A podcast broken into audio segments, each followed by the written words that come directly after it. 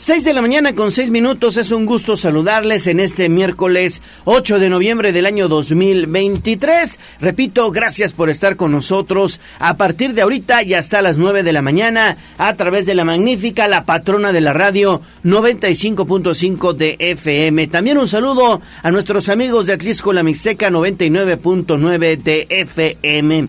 Quiero darles a conocer nuestra vía WhatsApp ya abierta para todos ustedes 2223 90 38 10 22 23 90 38 10 directamente al estudio vía telefónica con el joven Abraham al 222 242 13 12 222 242 13 12 Ale Bautista te saludo con gusto buenos días. ¿Cómo estás Gallo? Muy buenos días saludamos con muchísimo gusto a los amigos que ya nos sintonizan esta mañana. Recordarles que podemos hacer juntos las noticias ya conocen las líneas de comunicación nos puede dejar una reacción en redes sociales, porque ya estamos activos en Twitter y en Facebook, y seguirnos a lo largo de estas tres horas, porque hay mucho que compartir esta mitad de semana. Vámonos con información de la Nota Roja. Sitio web, código rojo.mx. Y basta ya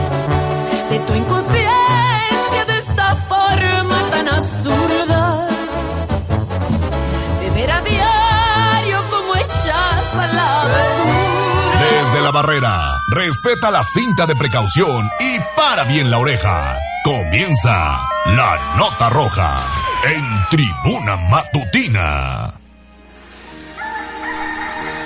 Y vámonos hasta la zona del Triángulo Rojo porque nuevamente en el municipio de Tecamachalco se pusieron las cosas color de hormiga. Hacemos enlace con Daniel Jacome porque localizaron en un paraje precisamente de esta localidad a dos mujeres sin vida con aparentes huellas de violencia. ¿No es así, Daniel? Te saludo con gusto. Muy buenos días. Hola, ¿qué tal, Gallo? Te saludo con gusto, al igual que al auditorio de Puebla, Atlixco y municipios de la Mixteca. Y efectivamente, Gallo, como bien dices, la situación se puso color de hormiga nuevamente en Tecamachalco, pues los cadáveres de dos mujeres con impactos de bala fueron localizados en el referido municipio, en la zona denominada como Triángulo Rojo. Los hechos se registraron este martes sobre el libramiento Santa Rosa Aldea Seca, en la comunidad de Xochimilco, entre las vías del tren y Rancho Zaguaro. Y bueno, pues fueron algunos campesinos quienes alertaron a los servicios de emergencia sobre la presencia de dos cuerpos sin vida de mujeres que a simple vista tenían heridas producidas por proyectiles de arma de fuego. Por lo anterior, al lugar llegaron elementos de la Guardia Nacional y policías municipales para resguardar la zona mientras llegaba el personal de la Fiscalía General del Estado, mismo que se encargó de realizar las diligencias de levantamiento de los cuerpos. Hasta el momento se desconoce el móvil de la doble ejecución sin embargo, de manera extraoficial, se indicó que estos hechos podrían estar relacionados con el homicidio de tres varones en el municipio de Palmar de Bravo por la disputa de territorio entre bandas delictivas tras la detención del probable líder criminal conocido como el Malverde. Serán las autoridades ministeriales las que determinen si existe o no dicha relación, así como la identidad de los agresores y el móvil de los lamentables hechos. El reporte bueno, pues estaremos muy pendientes de, bueno, pues el sentido de esta investigación, porque allá en Tecamachalco está pasando de todo, Ale. Y no es cosa eh, nueva ni cosa menor, y nos quedamos en Tecamachalco contigo, Dani, porque se registró una persecución que lamentablemente dejó una persona sin vida y un lesionado. ¿Qué tal, Ale? Te saludo con gusto, es correcto. Nos quedamos en el municipio de Tecamachalco, pues este martes se registró una persecución entre vehículos particulares en la comunidad de San Mateo Tlaixpan, eh, bueno, pues perteneciente al referido municipio que dejó un muerto y un lesionado, además de daños en las unidades. Sobre los hechos se indicó que una camioneta de color negro y un vehículo de color gris claro circulaban a toda velocidad en inmediaciones de la referida localidad y los pasajeros se iban disparando entre sí, tras lo cual el automóvil quedó volcado sobre su lado izquierdo, mientras que la camioneta quedó varada tras chocar contra la banqueta y un árbol. Al lugar se trasladaron elementos policíacos quienes resguardaron la escena del hallazgo, mientras llegaban paramédicos de protección civil, quienes tras una revisión corroboraron la muerte de uno de los involucrados y atendieron a uno más quien presentaba múltiples heridas. De manera extraoficial se indicó que los copilotos de ambas unidades fueron los que realizaron las detonaciones. Sin embargo, se espera que más adelante las autoridades brinden mayor información al respecto. El reporte. Gracias, gracias Daniel y seguimos contigo por favor con más de la nota roja porque por violación a la intimidad capturaron a un individuo. A ver, platícanos. Es correcto, Gallo. La Fiscalía General del Estado de Puebla cumplió orden de aprehensión contra Carlos Antonio, eh, de 31 años de edad, por su presunta responsabilidad en la comisión de los delitos de extorsión y violación a la intimidad. De acuerdo con la denunciante, hace aproximadamente tres años, vía Facebook, contactó con una página de Edecanes para solicitar información y tras proporcionar sus datos le refirieron que se trataba de servicios de escort. La víctima fue convencida, acordando que le pagarían la cantidad de 30 mil pesos por cada servicio, por lo que acudió con una persona a Chignahuapan. Sin embargo, nunca le entregaron el dinero pactado.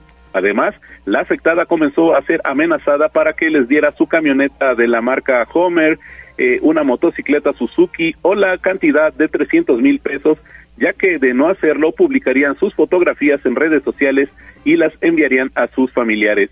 Ante el temor de que cumplieran su amenaza, la joven decidió pagar la cantidad de ocho mil pesos, sin embargo, continuó la exigencia económica.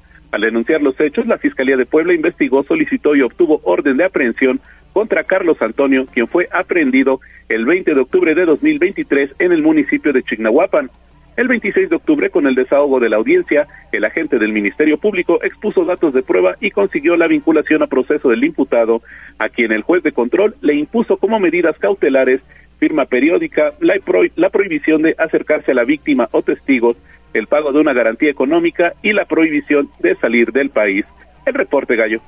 Muy bien, Daniel, regresamos contigo más adelante, 6 con 13. Ahora hacemos enlace con David Becerra, porque el día de ayer estuvo muy movida la mañana contigo, David.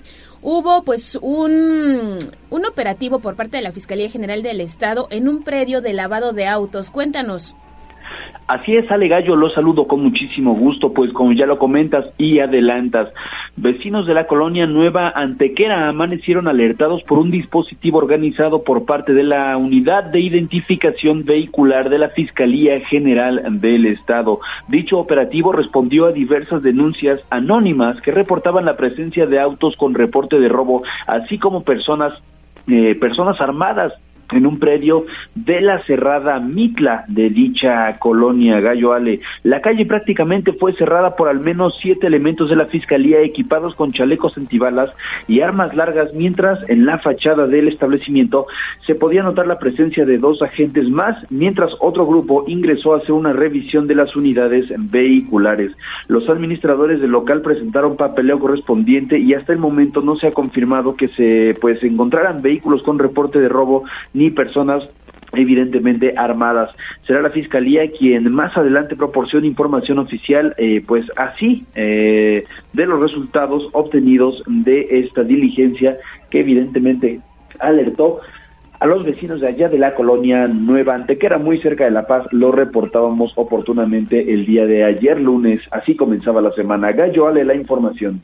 Perfecto, David. Sí, ya lo adelantábamos ayer en este mismo espacio informativo. Que tengas buen patrullaje. Regresamos contigo más adelante. 6 de la mañana con 15 minutos. Oigan, eh, se registró un sismo a las 4 de la mañana con 27 minutos. Magnitud 5.8 con epicentro en el norte de México, en Manuel Ojinaga, Chihuahua. Y bueno, pues se activaron las alarmas sísmicas en aquella zona, pero afortunadamente todo está bajo control. Eso es positivo y bueno, pueden encontrar todos los detalles a través de redes sociales. Rápidamente también tenemos saludos, terminación 1894 ya se reporte, está pendiente de nosotros y dice que sí, le podemos mandar un mensaje de buenos días, está comenzando la semana, dice que nos escucha a través de internet. Ah, bueno, pues muy buenos días para todos nuestros amigos y en especial para quienes también nos siguen a través de internet y a través de las redes sociales de Tribuna Vigila. 6 de la mañana con 16 minutos. Pausa y regresamos con más. Vamos a un corte comercial y regresamos en menos de lo que canta un gallo. Esta es la magnífica, la patrona de la radio.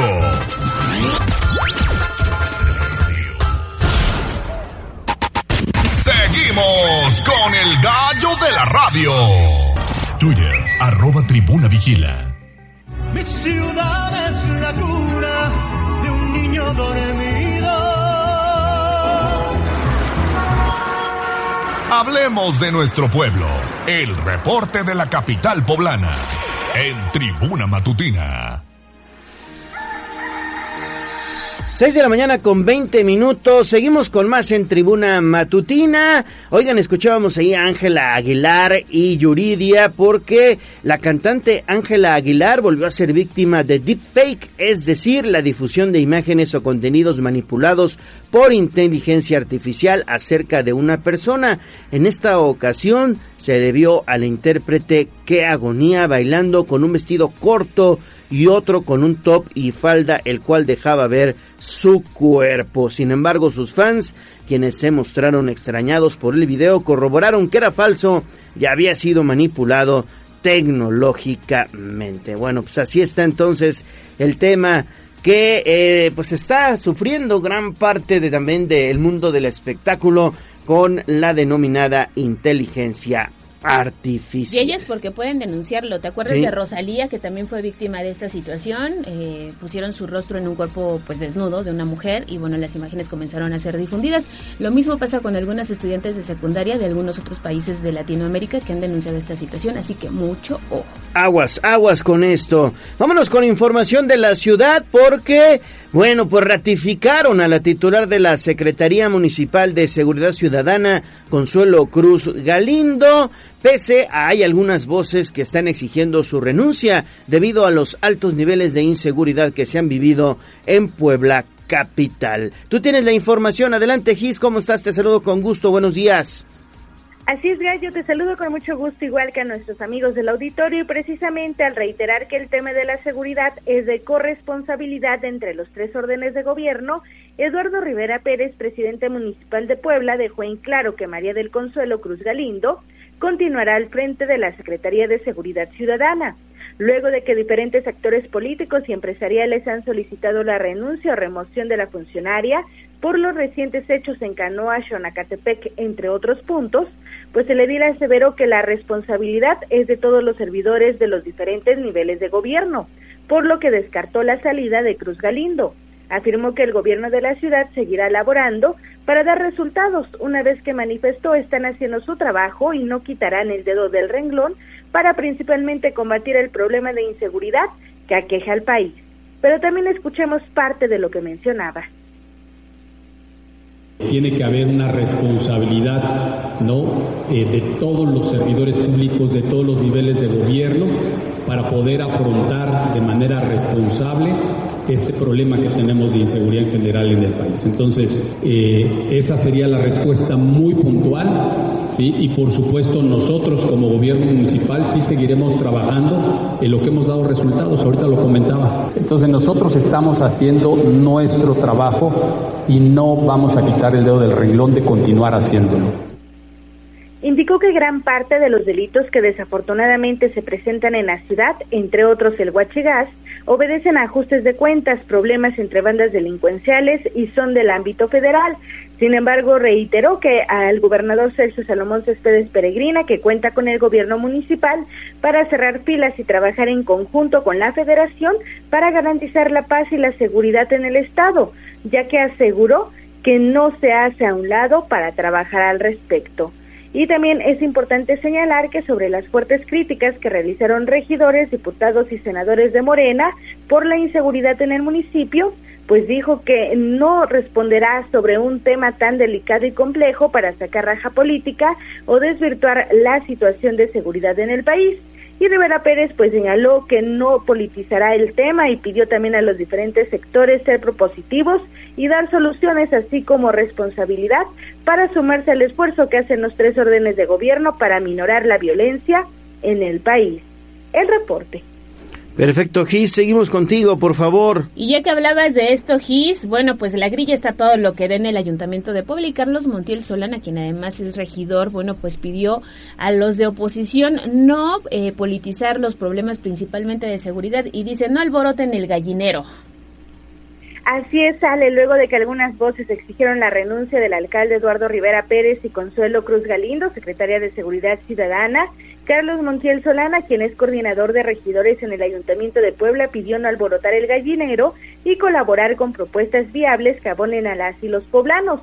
Después de que las y los cabildantes de Morena pidieron tomar cartas en el asunto, debido a estos casos en Canoa y Xonacatepec, las y los regidores del PAN, PRI y PRD dejaron en claro que lo responsable no es únicamente gritar o alborotar el gallinero, sino elaborar propuestas viables y concretas para que los tres órdenes de gobierno, eh, junto con eh, todas las autoridades correspondientes, pues atiendan prioridades como el tema de seguridad. Dejó en claro que no solo respaldan al presidente municipal, sino también a la titular de la Secretaría de Seguridad Ciudadana, debido a que conocen su trabajo, mismo que calificó como complejo, debido a que implica crimen organizado y bandas criminales nacionales que están en diferentes estados, entre ellos en Puebla. Consideró que tanto la fracción de Morena en el Cabildo de Puebla como los siete perfiles que buscan la coordinación de la cuarta transformación en el Estado pues están enfocando en desprestigiar a Rivera Pérez porque es puntero en las encuestas para la gubernatura en 2024.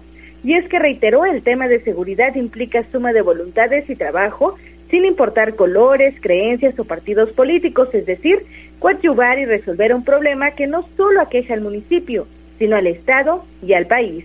Escuchemos estos gritos y esta emoción con la cual este, generan su rueda de prensa y hablan. Ese es el toque que le tienen que dar, el toque que se le tiene que dar a un gobierno para golpear a un gobierno y a un gobernante, en este caso Eduardo Rivera, que no demuestran otra cosa, porque igual que son los regidores, son las llamados precandidatos de la Alianza Morena PT, todos se dedican a pegarle a Eduardo Rivera eso no demuestra otra cosa más que hay un solo puntero. Y ese puntero, ustedes lo saben, no son nuevos en esto. La estrategia tradicional es péguenle al que va hasta arriba.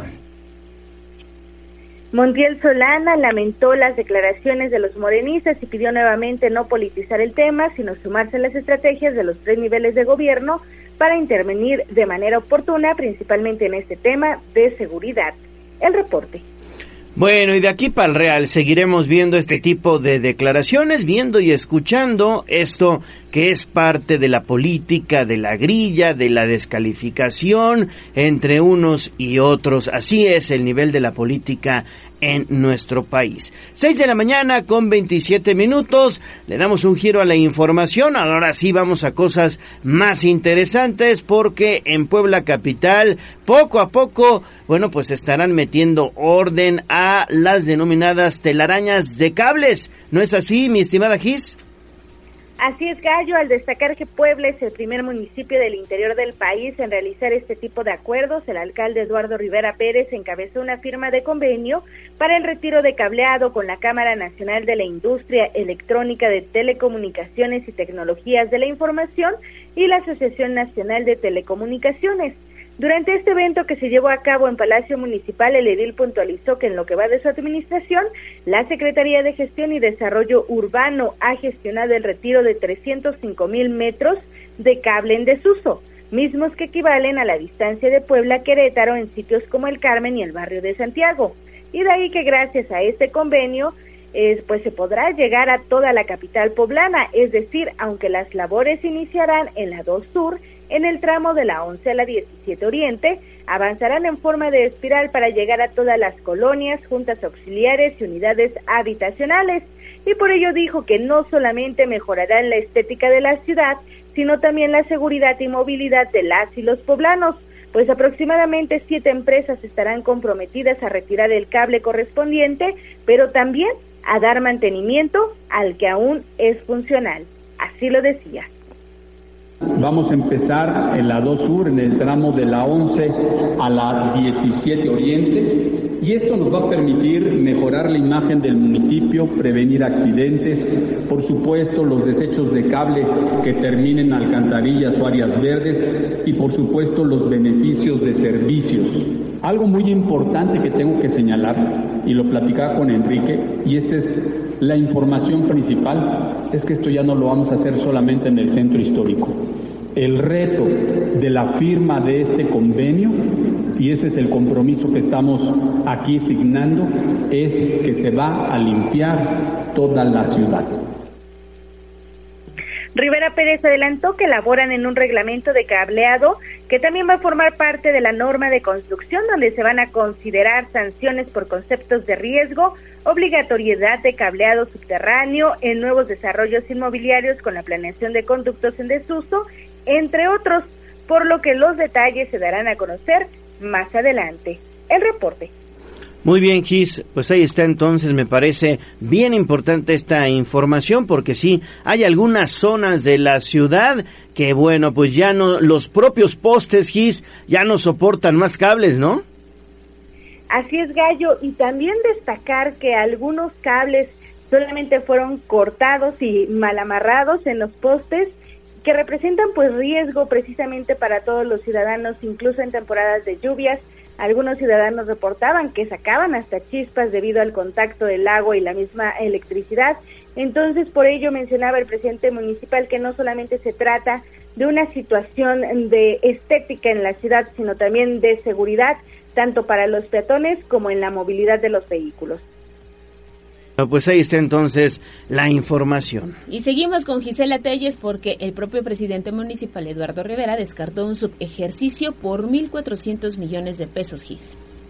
Así es, Ale. El alcalde dejó en claro que este tipo de críticas o descalificaciones en diversos rubros, como el de seguridad, y en este caso como un ejercicio de 1.400 millones de pesos, pues no lo van a desconcentrar ni amedrentar. En entrevista, el edil aseveró que no existe algún subejercicio, sino únicamente obras en tránsito, es decir, que deben concluirse en lo que resta del año para pagar no solo antes de 2023, sino hasta principios del 2024. Y de ahí que afirmó, seguirán trabajando de manera eficiente para concluir todos los proyectos. Escuchemos. Solamente le reiteraría a aquellos que critican la función del gobierno de la ciudad, nosotros esta fecha, al día de hoy, hemos ejercido dos mil millones de pesos en obra pública, en construcción de nuevas calles, nuevos parques, nuevas comisarías. Y lo que nosotros hemos ejercido a lo que lleva esta administración es lo que ejerció la administración morenista en los tres años. También ante dicha situación y diversas críticas que ha recibido por los recientes hechos de inseguridad en Canoa y Xonacatepec, puntualizó que no lo van a desconcentrar o amedrentar porque refirió que como bien en tiempos políticos, ahora resulta que todo es responsabilidad del gobierno de la ciudad. Sin embargo, señaló que seguirá trabajando de manera cuidadosa, dedicada y quitando la escaramuza política de descalificaciones de determinados actores, esto con el fin de mantener su responsabilidad con las y los ciudadanos. Así lo decía. No me van a desconcentrar las críticas. Sé que también, sí, porque vienen los tiempos políticos. Ahora todo es responsabilidad del Ayuntamiento de Eduardo Rivera y no me van a amedrentar, ni tampoco me van a desconcentrar. Vamos a seguir trabajando de manera cuidadosa, dedicada, quitándole escaramuza política como esta que se menciona de descalificaciones de determinados actores y vamos a seguir siendo responsables. Rivera Pérez eh, pues señaló que sobre la ley de ingresos eh, perfila que el gobierno de la ciudad para el año fiscal 2024 pues posiblemente sea de alrededor de 6 mil millones de pesos, sin embargo también pidió esperar a que sesione la Comisión de Patrimonio y Hacienda porque es importante destacar que esta ley de ingresos pues se tendrá que entregar al Congreso del Estado a más tardar el día 15 para así presentarlo en esta fecha, pues el, el, presidente municipal de Puebla, Eduardo Rivera Pérez, señaló que se sesionará esta semana o a principios de la próxima para que todo esté en orden. El reporte. Bueno, pues ahí está entonces también esta información. Afortunadamente no existe tal subejercicio. Gracias Gis por la información. 6 de la mañana con 34 minutos. Pausa y regresamos con más.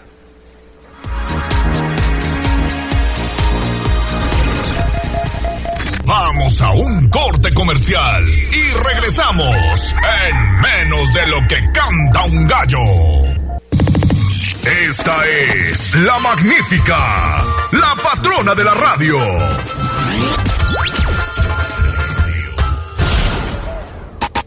Seguimos con el gallo de la radio.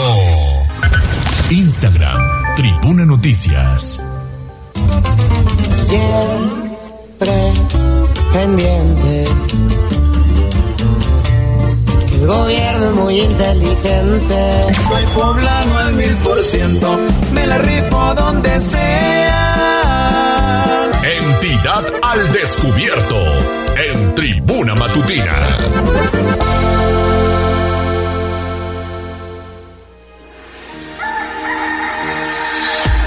Seguimos, seguimos en Tribuna Matutina, son las 6 de la mañana con 38 minutos. Vamos con más información porque ayer hubo una interesante conmemoración. 150 años del primer viaje en ferrocarril en nuestro país. Estuvo aquí en Puebla el titular de la Secretaría Federal de Comunicaciones y Transportes y se hizo pues una interesante ceremonia en el Museo Nacional de los Ferrocarriles Mexicanos. Pili, buenos días. Gracias, buenos días, Gallo. Así es muy emotiva, sobre todo, eh, porque ayer se conmemoró el Día de los Ferrocarrileros y en el Museo Nacional de Ferrocarriles, que está aquí en Puebla, hubo una ceremonia para conmemorar dos cosas. Una, el inicio hace 150 años de la primera línea ferroviaria que corrió de la Ciudad de México al puerto de Veracruz y la segunda, la conmemoración del 115 aniversario de la gesta heroica del héroe de Nacosari, Jesús García Corona. A esta ceremonia acudió el secretario de Infraestructura, Comunicaciones y Transportes del Gobierno Federal, Jorge Nuño, la directora del Servicio Postal Mexicano, Rocío Bárcena, funcionarios y líderes ferrocarrileros, quienes celebraron la fecha con la, canción, con la cancelación de una estampilla postal se hizo un recuento histórico del paso de los ferrocarriles en el país, que fueron columna vertebral de las comunicaciones y del comercio por 70 años, hasta que fue paralizado por el transporte de gasolina, pero que ahora regresa con una nueva etapa, señaló el secretario Jorge Nuño.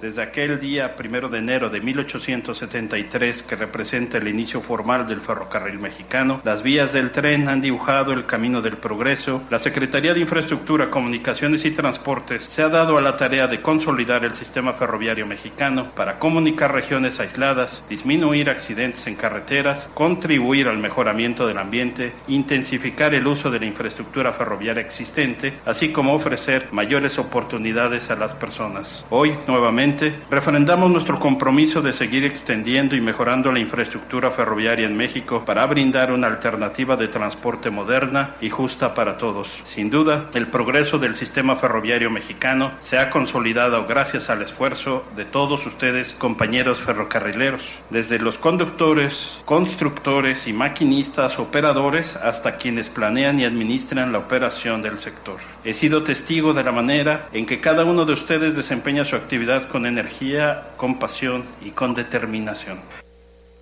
Y bueno, la nueva estructura ferroviaria, dijo, está integrada ahora por los trenes El Insurgente, el Tren Maya, el tren de lechería al aeropuerto Felipe Ángeles, la renovación además de las vías del istmo de Tehuantepec, la ruta del Mayab y la costa de Chiapas, habrán de representar una nueva etapa de este medio de comunicación ahora de pasajeros que será un medio que además cuidará el medio ambiente y moverá mayor número de pasajeros.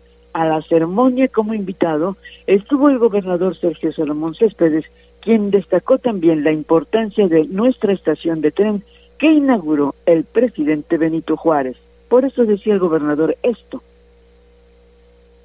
Estoy seguro que en esta nueva etapa, con esta nueva visión que se tiene de el ferrocarril para nuestro país, estaremos siendo parte de la nueva construcción de una nueva página en la historia, como ya lo dijeron quienes me antecedieron en la palabra. Por eso queremos hoy desde Puebla que estamos muy orgullosos de la recuperación que se está haciendo de todo el sistema ferroviario y que estamos dispuestos a seguir impulsando y apoyando este tesoro de las siguientes generaciones. Y bueno, también ah, decíamos la directora del Servicio Postal Mexicano, Rocío Bárcena, destacó la importancia que tuvieron los ferrocarriles durante el siglo pasado, que movía todo el servicio postal de la nación. Por eso, para reconocer esa relevancia, se determinó emitir un timbre especial y la cancelación de la estampilla se hizo aquí, Esto es lo que dijo la secretaria cancelación del primer día de emisión, que significa colocar un sello color rojo con el nombre del lugar donde se emite la primera estampilla y la fecha, porque a partir de hoy los coleccionistas de todo el mundo empiezan a adquirirlas a través de nuestra página. Esta estampilla nos permite apreciar como una obra de arte que cabe en la palma de una mano el grabado en el acervo de correos de 150 años de la primera línea férrea. Los invitamos a adquirir la directora del museo, Teresa Márquez, destacó la relevancia del héroe de Nacosari, Jesús García Corona, maquinista que durante el tiempo de la Revolución en 1915 llevaba un cargamento de pólvora que hizo estallar fuera de la comunidad de Nacosari, allá en Sonora, para evitar una tragedia a esa comunidad y prefirió morir antes que generar una explosión que dañara a inocentes. Por eso, ayer fue develado un busto del héroe de Nacosari, que ahora es parte del Museo Nacional de Ferrocarriles de Puebla. Pues esa fue la ceremonia gallo de este de estos 150 años. Sí, como bien lo menciona, es una ceremonia muy, muy emotiva. El marco, bueno, pues obviamente espectacular, el Museo Nacional de los Ferrocarriles. Y bueno, importantísima esta ceremonia para el gobierno de México, sobre todo porque hay obras insignia precisamente como el tren Maya y el tren interoceánico, Pili. Sí, y habló pues de, de, lo que va a ser toda pues nueva esa nueva estructura, ¿no? Que por 30 años, bueno, pues quedó suspendido este servicio de transporte, pero que hoy, bueno, pues el gobierno federal está empeñado en activar. Y bueno, pues no solamente hablaba del tren Maya y del tren metropolitano, el insurgente, sino hablaba también del, del que va a ser el, el del istmo de, Tehuantepec a, a la zona de, de Veracruz. En fin, sí se habló pues de lo que va a ser la nueva etapa de los ferrocarriles. Perfecto. Seguimos con más, Pili. Tenemos sí. más información y son buenas noticias, Pili, luego de que se conociera que en la Cámara de Diputados fue aprobado el presupuesto de egresos de la Federación. Lo que conviene a Puebla, y en este caso para la línea 4 de ruta, se decide hasta diciembre. Sí, fíjate que eh, pues los recursos financieros para la ruta 4 del transporte metropolitano que quiere hacer el gobierno del estado, pues se podrá autorizar hasta el mes de diciembre cuando sesione el Comité del Fondo Nacional de Infraestructura, el famoso FONADIN, que es el organismo encargado de autorizar y deliberar recursos. Y eso, durante esta sesión, será cuando se autorice la liberación de los recursos para la línea 4 de ruta, que se hará con recursos de la Federación y del Estado. Pero tú sabes que el gobernador ha estado insistiendo, pues mucho ha estado yendo a México, y bueno, pues pidiendo precisamente a Jorge Nuño, eh, pues que, que tenga ya pronto los recursos por parte de Puebla, pues ya está más que lista. Sin embargo, bueno, pues se tiene que cumplir pues con estos requisitos de que sea el Fonadín quien dé la autorización y la sesión será hasta el mes de diciembre para que pueda liberarse recursos para la línea 4. También el secretario, eh, pues fue, fueron entrevistas así a, cuenta gotas, ¿no? También habló la posibilidad de crear la ruta ferroviaria para la creación del tren México-Puebla-Veracruz.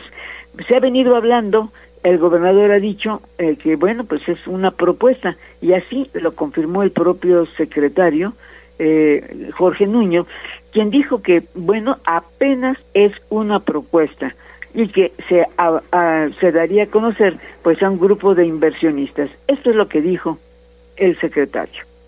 El presidente en las conferencias de prensa ha referido y ya le pedimos a las empresas concesionarias que eh, contemplen en sus planes de negocios un nuevo, eh, un nuevo servicio de pasajeros en varios eh, en varias eh, rutas. Una de ellas es México, Puebla, Veracruz. Tienen que, tienen que presentar esa, esa no, es una propuesta de plan de negocios, tres años para poder construirlo y ponerlo en operación. Se tardaría tres años en caso de que fuera aceptada esta propuesta, pero sin duda, pues este gobierno definitivamente ya no le toca. Es una propuesta que harán el año próximo, pero bueno, pues eh, a ver si, si, si pega. Y bueno, pues a lo mejor la siguiente administración, pues podría darle luz verde a esto que solamente es una propuesta, no hay ni siquiera proyecto ejecutivo, no hay nada, solamente es una propuesta que le harán a los inversionistas. El secretario señaló que por el momento el gobierno federal está trabajando en la red de carreteras de Guerrero que fueron afectadas por Otis. Otro proyecto que también, eh, ese sí, tal vez se podría ejecutar el año próximo, el 2024, es un mejoramiento pues a la caseta de Amozoc, que tú sabes que es una de las más, más concurridas cada año y que bueno, pues que también requiere de un mejoramiento ahí la caseta de Amozoc en la autopista que va hacia Veracruz. Pues eso fue la visita de Jorge Nuño a Puebla. Gallo, Ale. Exactamente, sí, interesantes proyectos los que se están planteando. Lo que ya prácticamente está en firme, pues es el tema de la ampliación de la caseta de Amozoc y, bueno, pues esperemos que se dé lo de la línea 4 de ruta, la red urbana de transporte articulado. Y en más de el gobierno federal aquí en Puebla, también ayer, pues se dio a conocer que el director general del IMSS, Robledo, vendrá también a la entidad Pili. Sí, fíjate que el director general del Seguro Social, Zoe Robledo, estará en Puebla otra vez para dar cuenta del avance que tienen las obras del Hospital de San Alejandro, pero además para explicar la basificación del personal de salud que formará parte del el Seguro Bienestar. Y bueno, la visita de, de Zoe Robledo la hizo el gobernador. Eh, yo se lo pregunté y él me dijo sí, nada más que por lo de Acapulco la ha tenido que posponer pero sin duda en los próximos días se dará una escapada a Puebla, incluso para invitar a, la, a los reporteros pues a conocer el avance precisamente que tiene San Alejandro. Pero ayer en la conferencia mañanera con el presidente Andrés Manuel López Obrador, eh, Zoé Robledo dio a conocer la proyección de pacificación del personal que tendrá Puebla. Esto dijo. Y el caso de Puebla, con 61 hospitales, una capacidad hospitalaria de, 200, de 2.311 camas, 1.019 centros de salud que tienen 3.032 consultorios. Actualmente se cuenta con 4.250 médicos, de los cuales 1.725 son especialistas. Y se pretende basificar en Puebla a 2.712 trabajadores de la salud. En la próxima visita que haga el director del Seguro Social, tendrá que ampliar los beneficios que tendrán estos trabajadores en el nuevo esquema del programa IMSS Bienestar. Ese es el reporte Ale Gallo. Muy bien, Pili. Bueno, pues ahí está. Y seguimos con más de la salud. Faltan 10 minutos para las 7 de la mañana. Y estas también son buenas noticias porque las unidades de oncología y cardiología para menores que se construye precisamente a un costado del Hospital del Niño Poblano estarán terminadas en diciembre, Pili. Pues eso así parece. Y bueno, es que hay que considerar que estarán terminadas en cuanto a la obra, a la obra que pues sí se ha llevado su tiempo, pero que además tendrán naturalmente que equipar. Esto lo hizo saber la secretaria de Salud Araceli Soria. Esto fue lo que nos dijo.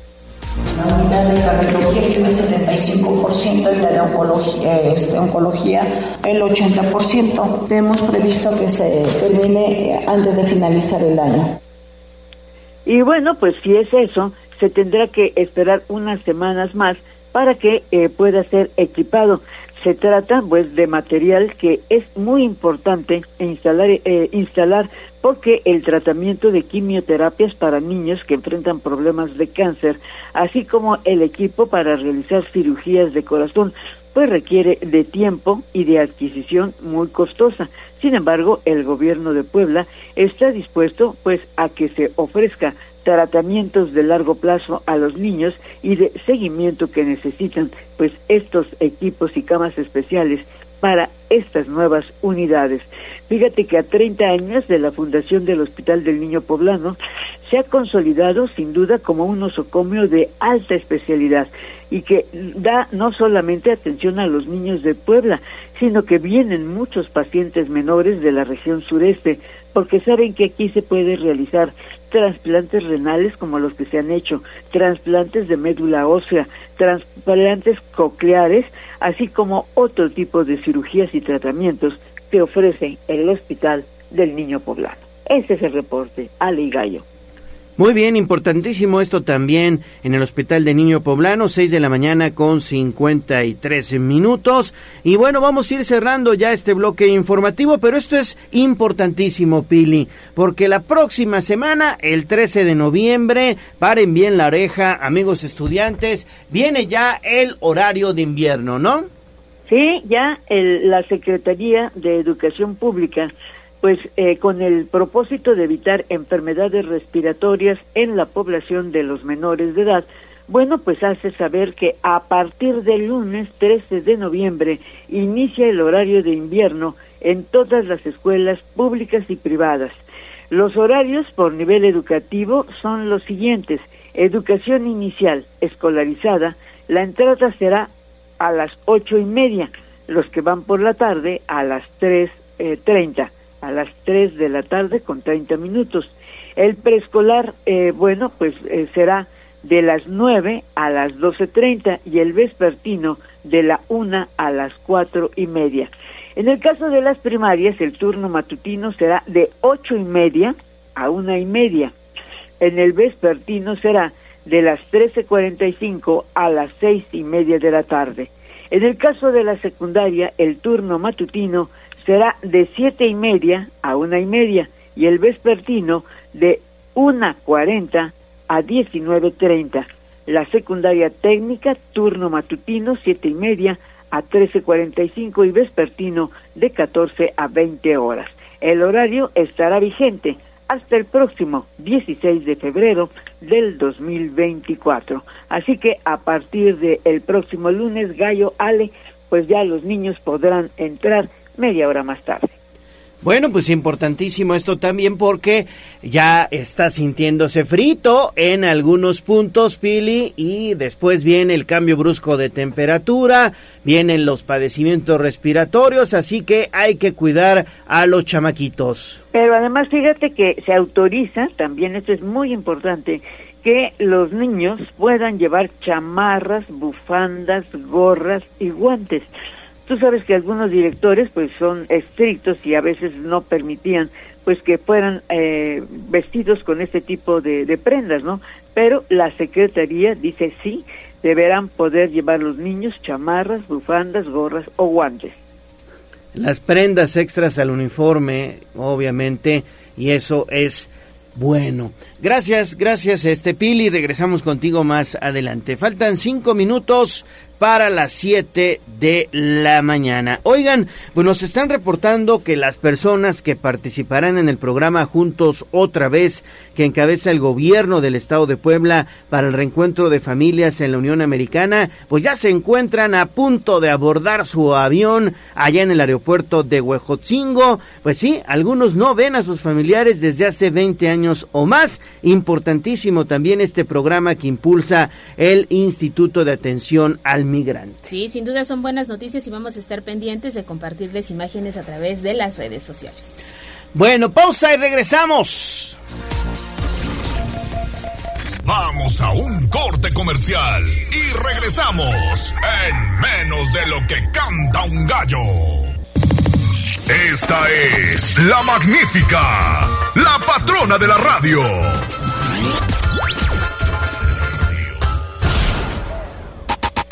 Seguimos con el gallo de la radio.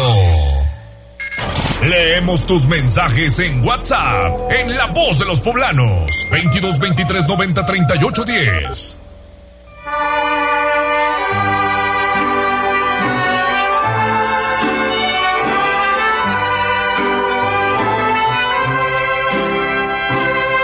En la fresca y perfumada mañanita de tu santo, recibe mi bien amada la dulzura de mi canto encontrarás en tu reja un fresco ramo de flores que mi corazón te deja, chinita de mis amores.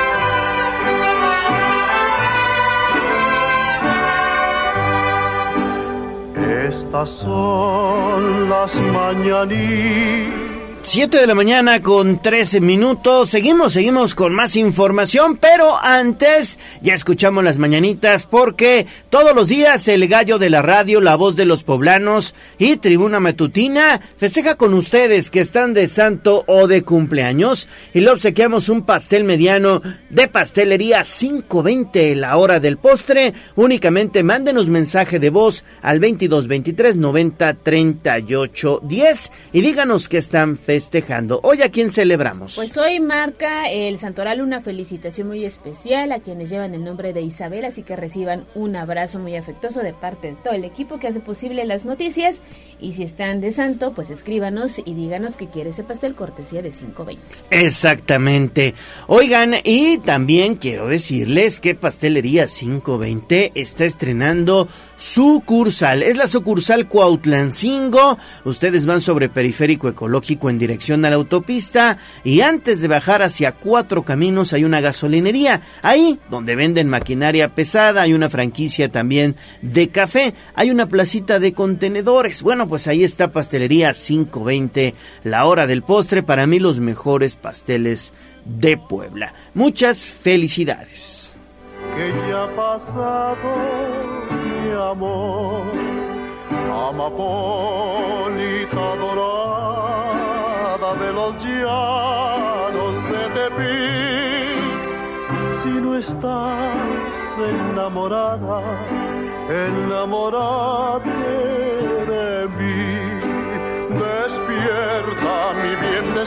despierta, mira que ya amaneció.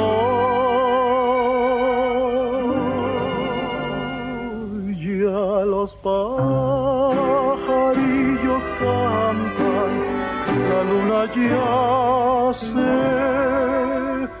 metió. Twitter, arroba tribuna vigila.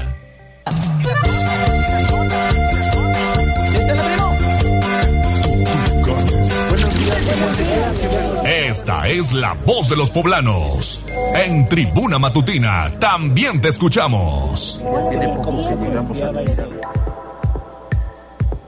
Siete de la mañana con cinco minutos. Vamos a escuchar tu voz, la voz de los poblanos. Gracias por hacer juntos las noticias. Terminación 2254 nos dice esta mañana que qué sabemos de este video que circuló en redes sociales donde supuestamente se ve a un hombre lanzando piedras automovilistas sobre la recta Cholula. Bueno, pues sí están las imágenes a través de X, antes Twitter. Y bueno, pues la autoridad hasta el momento no, ha, no se ha pronunciado sobre este hecho que quedó grabado gracias a que un automovilista llevaba su cámara, pero la recomendación es que circula con, con muchísima precaución porque no solamente en la recta Cholula se han denunciado por parte de ciudadanos esta situación, también ha ocurrido en el periférico ecológico y pues vamos a investigar con la autoridad si podría hacerse algo al respecto. Claro, sí, sobre todo porque no es el único punto, ¿eh? Hemos tenido reportes de otros puntos en donde sucede lo mismo y la intención es que te detengas para que te asalten. Exactamente, entonces pues mejor no lo haga, siga su camino y este eh, automovilista lo pudo grabar y no le pasó nada ¿eh? a su parabrisas. La roca no cayó ahí, pero bueno, sí sucedió en la recta Cholula. Y también tenemos mensaje de Oli Sánchez que muy tempranito se reportaba con nosotros y nos manda el siguiente mensaje. Muy buenos días a todos en tribuna. Eh, les mando un saludo. Oli Sánchez, ya saben que siempre pendientes de ustedes. Gracias, Oli. Terminación 5352. Ale Gallo, muy buenos días para todos. Abrazo desde Zapotitlán de Méndez, Puebla. ¿Cómo amanecen allá en la Sierra Norte? Porque hoy no nos compartió. Bellísimo. Zapotitlán. Y también al señor Daniel, que como todos los días está pendiente de este espacio. Le mando un saludo, señor Daniel. Y esto es lo que dice la voz de los poblanos. Buenos días, Ale Gallo, Haas y a todo el equipo de Tribuna, acá como siempre escuchándolos y deseándoles un magnífico día. Eso está padrísimo, como siempre, como cada año, lo del famoso horario de invierno. A mí que me comprueben con datos, los de la Santísima SEP, en qué se basan para decir de que por entrar 25 o 30 minutos después se beneficia en algo las enfermedades respiratorias o se disminuye en algo. Eso es darle 30 minutos más a los del sindicato para que entren más tarde. ¿Qué hacemos los padres que entramos a las 8 a trabajar? En el instituto donde yo trabajo no vamos a entrar a 8 y media, vamos a entrar a las 8 y vas a tener que dejar a- al, niño ahí 30 minutos o 40 minutos este, chupando frío de todos modos porque a nosotros, a los padres que trabajamos y entramos a las 8 en distintas empresas o distintos institutos, no nos van a dar media hora más o una hora más para entrar. Y después para salir también hacer mis malabares porque van a salir una y media. Entonces es un problema, es un problema, pero bueno, ellos siempre se lavan las manos este, con cosas raras e inventos raros. Abrazo enorme, buen día a todos. Está enojado, Buenos señor días. Daniel. Sí, sí, nos complica a nosotros como padres de familia.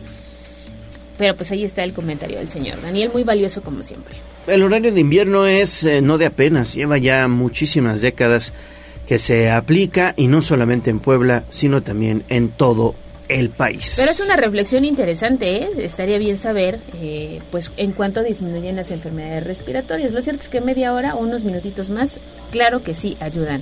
Y también tenemos otro mensaje de la terminación 0781 que nos dice muy buenos días a todos, excelente mitad de semana, ya pendiente de ustedes. Muchísimas gracias por sintonizarnos. Ojalá nos pueda decir su nombre porque no lo tengo aquí a la mano para mandarle los saludos completos a través de la voz de los poblanos. Y finalmente la terminación 8124 también se reporta, está pendiente de este espacio desde la colonia Belisario Domínguez. Dice que tenemos una mañanita fría y que si podemos más temprano se puede ver la luna acompañado de una estrella muy luminosa. Sí, me parece que es Mercurio, Me- pero en un momento se lo verifico.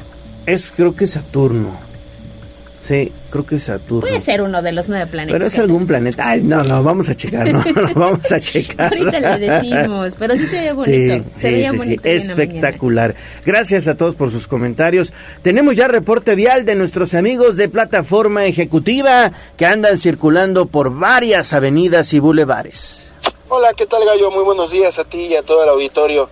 Reportando desde Vía Atliscayot, desde caseta de Atlisco hacia el circuito Juan Pablo II, el tráfico pues ya empieza a ser fluido, pero hay que tener cuidado porque hay muchos vehículos a muy alta velocidad, sobre todo los vehículos con placas de otro estado.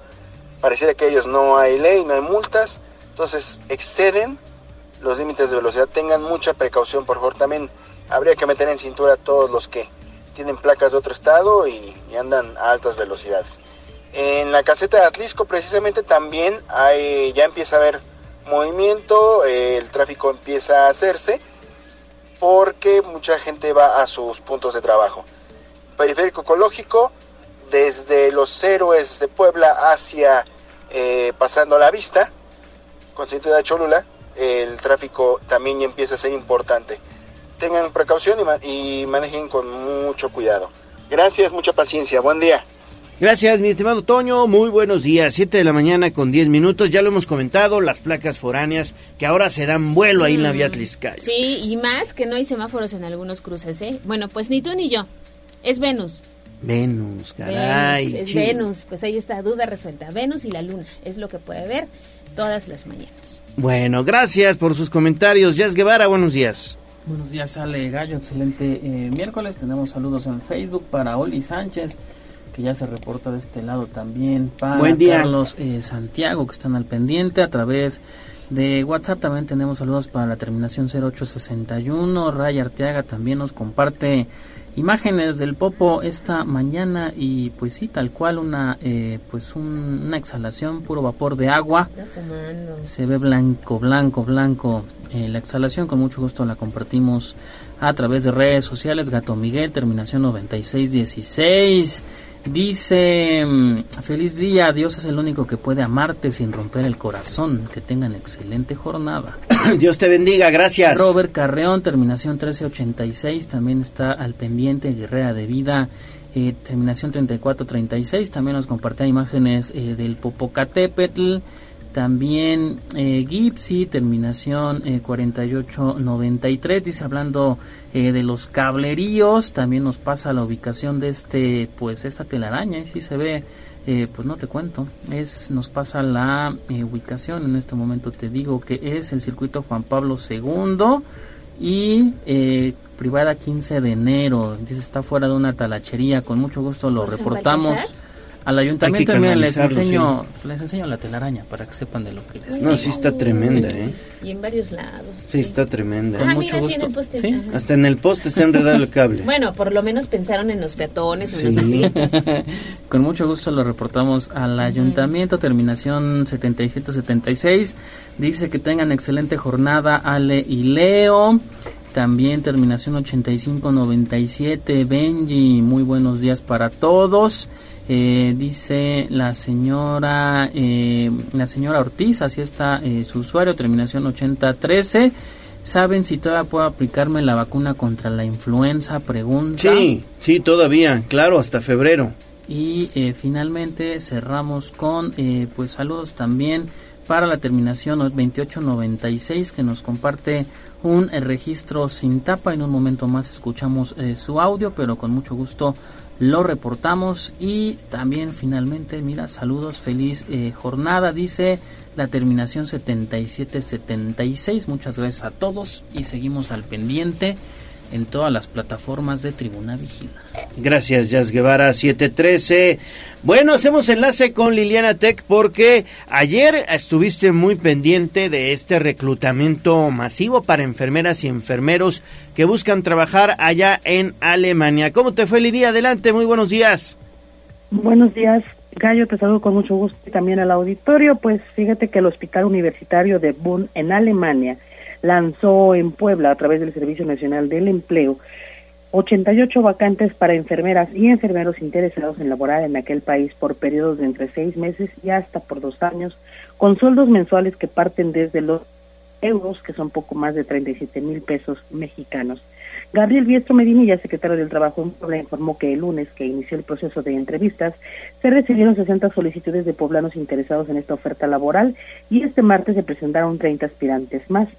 Puebla no es la única entidad que participa del mismo proceso. En la Ciudad de México también se abrieron estas vacantes que en el pasado han estado disponibles en Chihuahua y Chiapas.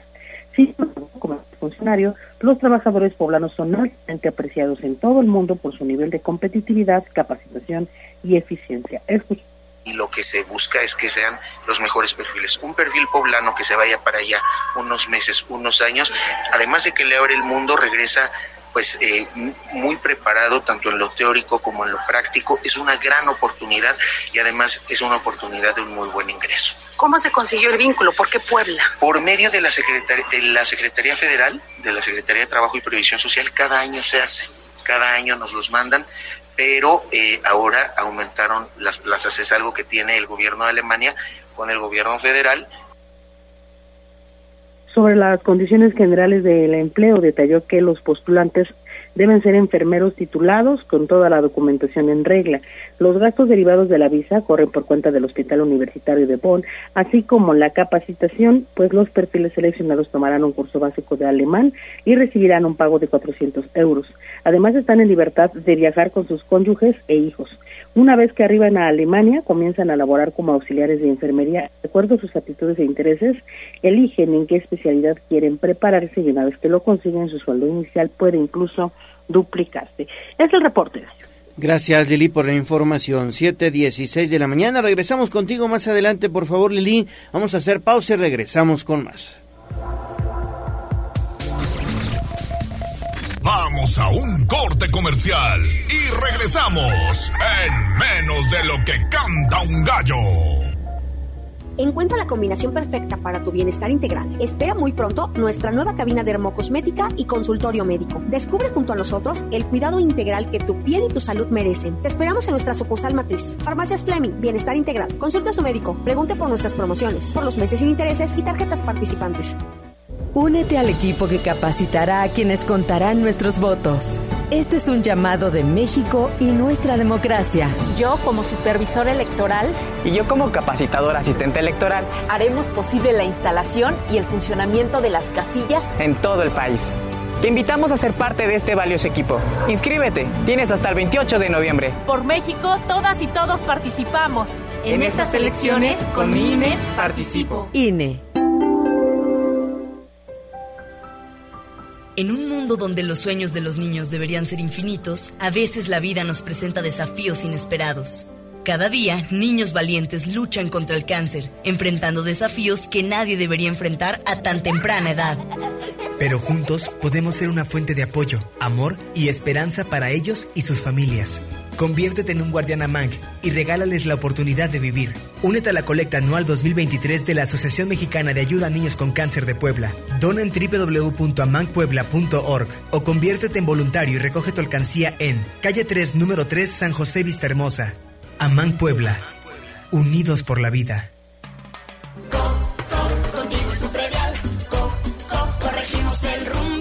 Paga tu predial 2024 con tarifa 2023 y recibe 5% de descuento si estás al corriente. Obtén una condonación del 100% en multas y 50% en recargos, pagando del 1 de noviembre al 29 de diciembre. Paga sin salir de casa en pueblacapital.gov.mx diagonal predial. contigo y tu predial, hacemos de Puebla una ciudad de 10. Puebla, contigo y con rumbo. Gobierno municipal. Tras el devastador paso del huracán Otis, la CFE trabaja día y noche para restablecer la red eléctrica en Guerrero. Cuadrillas enteras de mujeres y hombres han estado al servicio de la población antes, durante y después del violento impacto.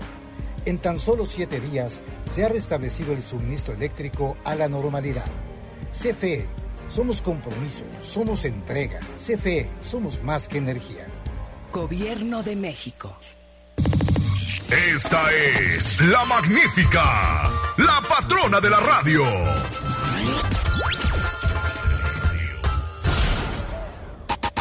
Seguimos con el gallo de la radio. Sitio web, tribunanoticias.mx. Me siento muy contento, me siento muy feliz. Ya es fin de semana y me pienso divertir. Ave, doctor.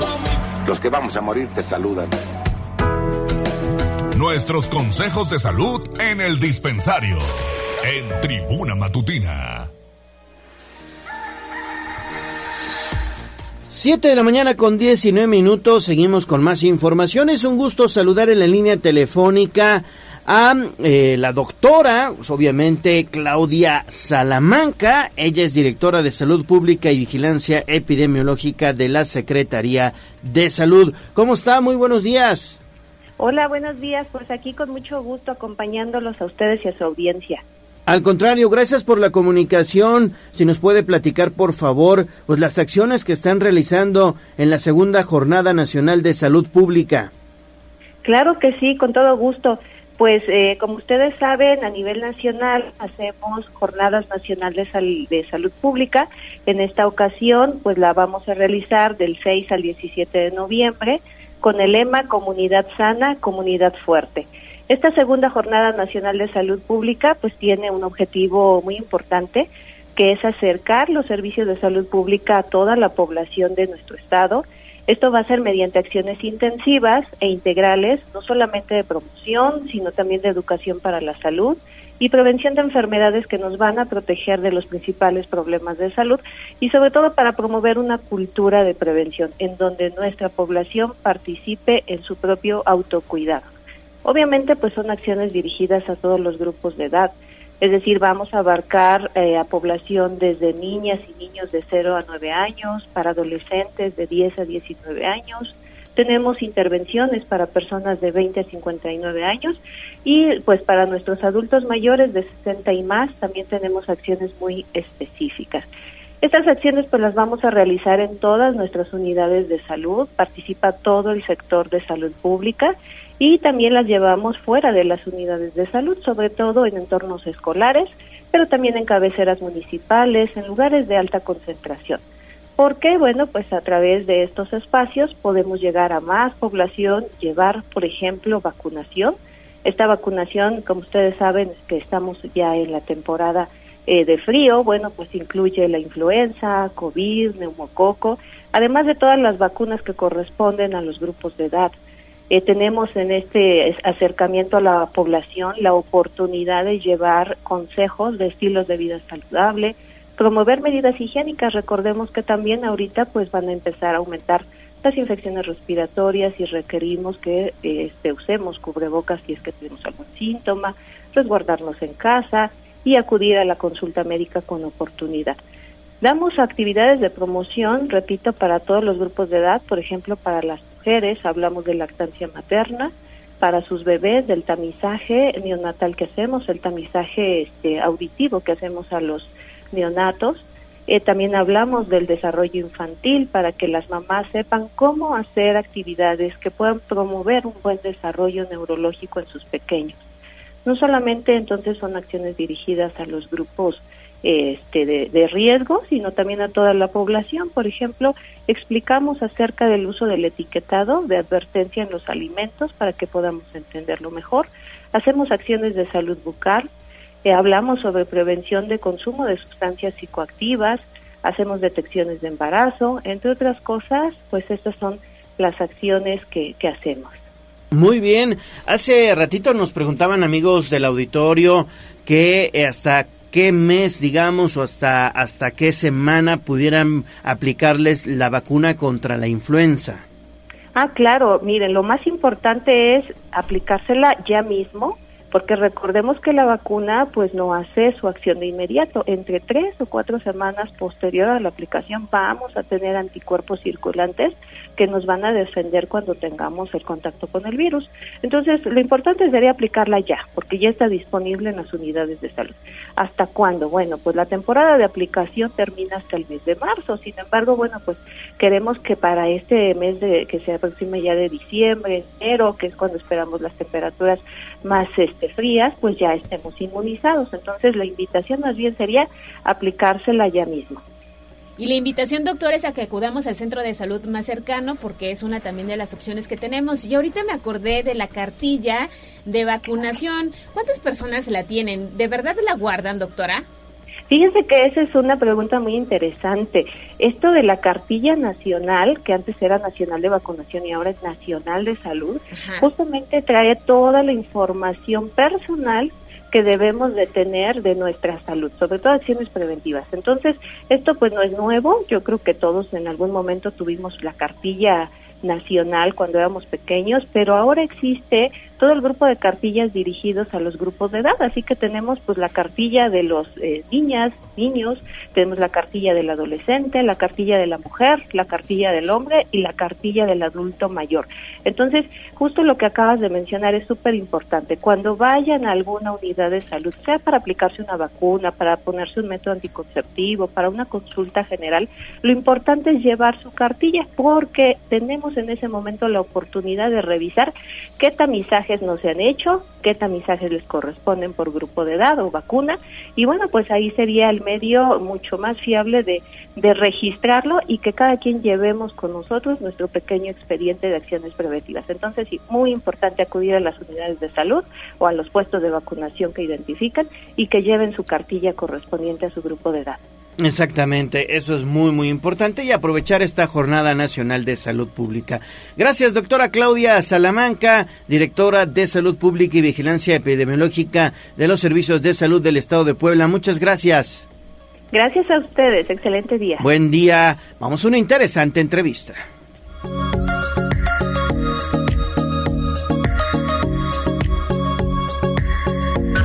Instagram, Tribuna Noticias.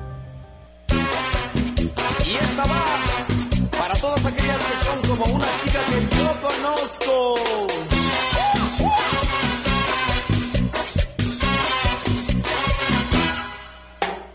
Una novia yo tengo, es muy linda y traviesa. El Corral. La entrevista sin tapujos. En Tribuna Matutina.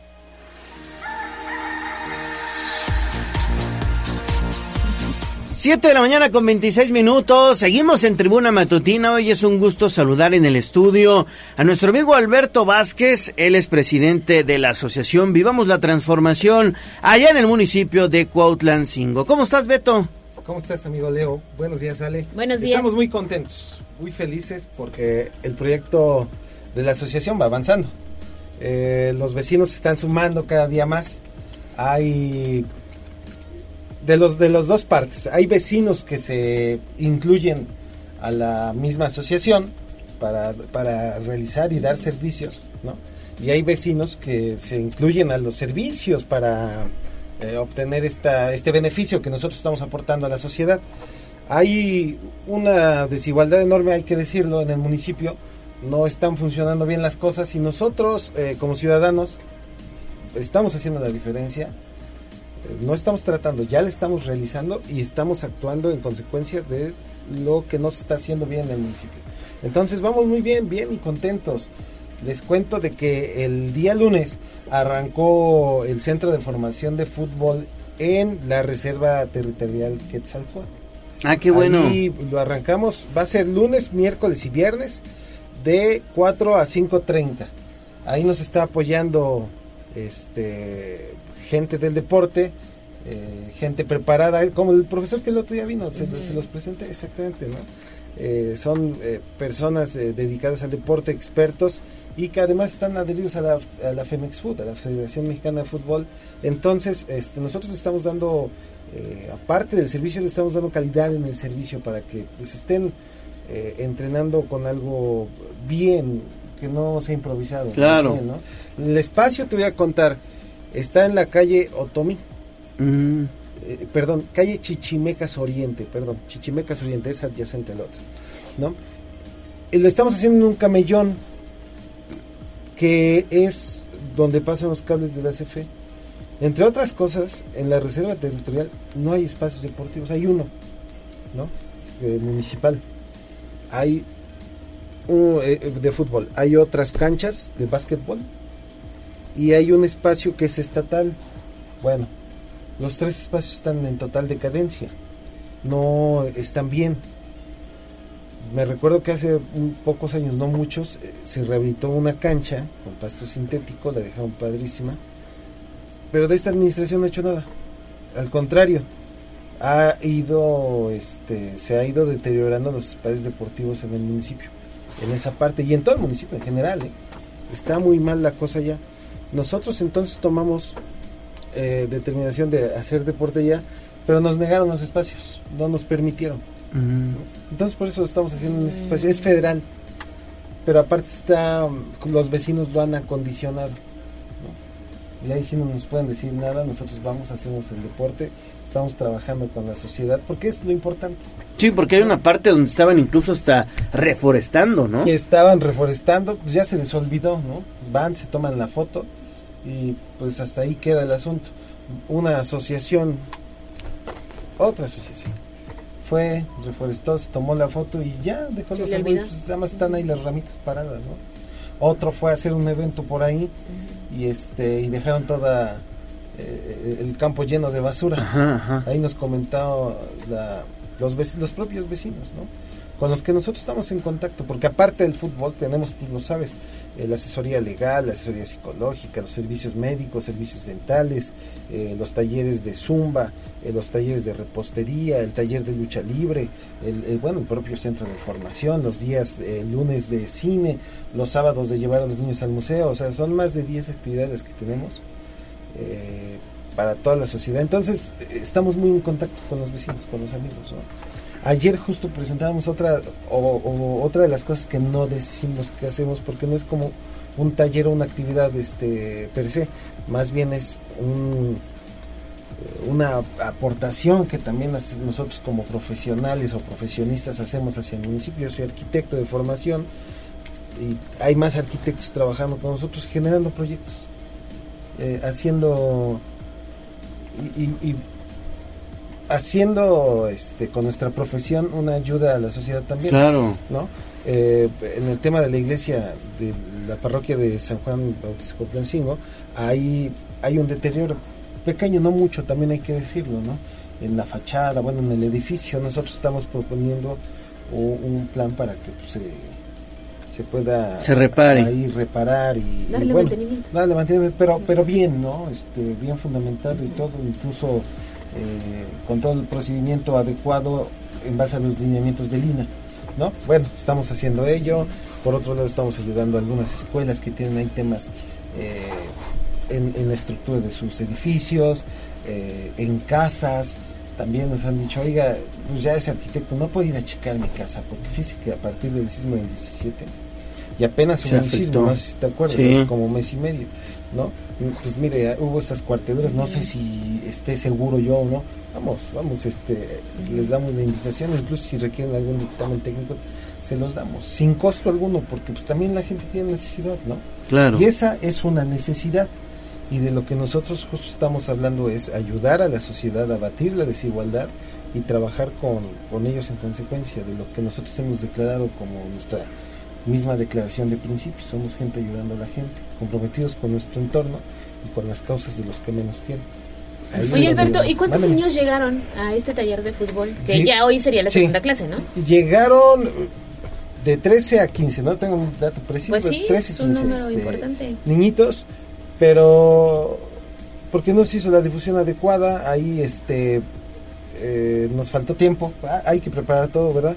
Lo hicimos eh, de rápido porque en lo que buscábamos el lugar donde hacer el deporte y nos los niegan, pues tuvimos que mover todo, ¿no? Entonces, este, llegaron de 12 a 15, pero se prevé porque ya nos estuvieron marque y marque eh, de que hoy por la tarde lleguen muchos más, ¿no? Ah, qué bueno. Vamos a estar contentos de recibirlos y este y si se requiere que haya más profesores va a haber la demanda este o, o los profesores van a, van a ser de acuerdo a la demanda porque también no podemos poner uno para que haya 30 Sí. 40 este pequeños no pues es, algo que no, no está bien Oye, ¿en Es- dónde se pueden contactar con ustedes? Sí, en la página de Facebook de Vivamos la Transformación Cuautlancingo, ahí denle like, síganla. Y también al 22 15 72 37 28. Ahí nos pueden contactar, con todo gusto les atendemos y los inscribimos a, a los diversos cursos y a todas las actividades que tenemos, ¿no? Muy bien, Así Alberto Vázquez, presidente de la Asociación Vivamos la Transformación de Cuautlacingo, muchas gracias. Gracias, Leo, gracias, Ale. Nos vemos. Que sigan En los éxitos, ¿eh? Gracias, Zumba. Órale, le entramos, vamos. Pausa, regresamos. Vamos a un corte comercial y regresamos en menos de lo que canta un gallo. Esta es la magnífica, la patrona de la radio.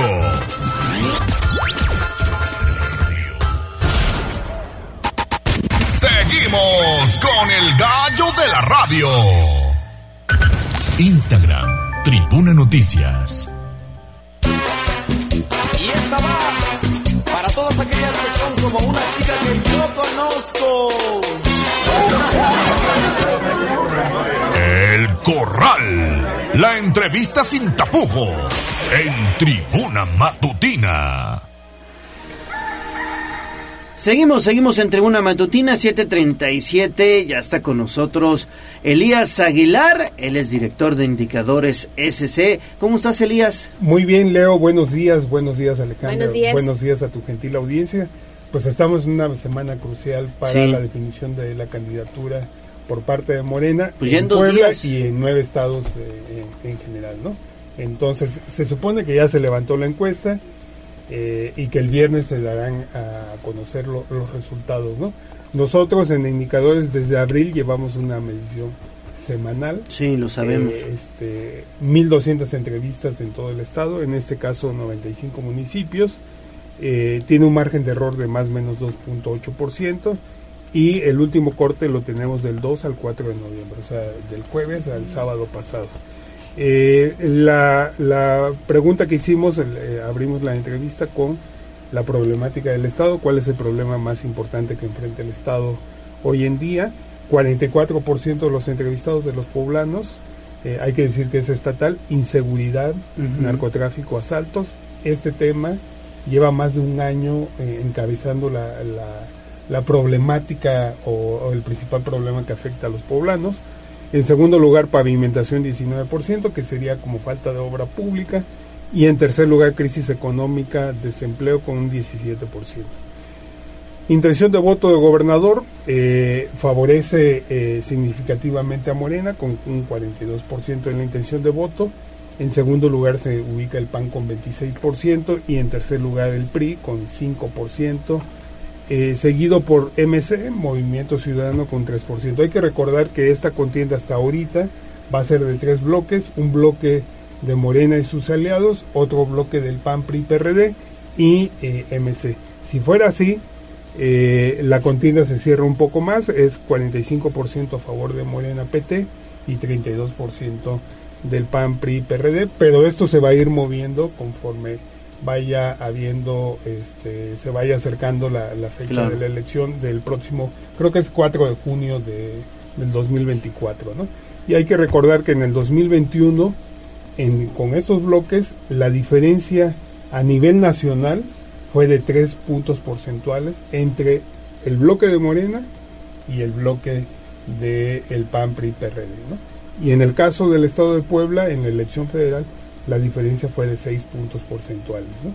no va a haber una elección de 20 puntos. De va a estar cerrado. Va a estar cerrado, sí, va, va, a ser de menos de dos dígitos. O sea, la diferencia entre la candidata ganadora y la, el segundo lugar va a ser de menos de 9, 6 puntos porcentuales.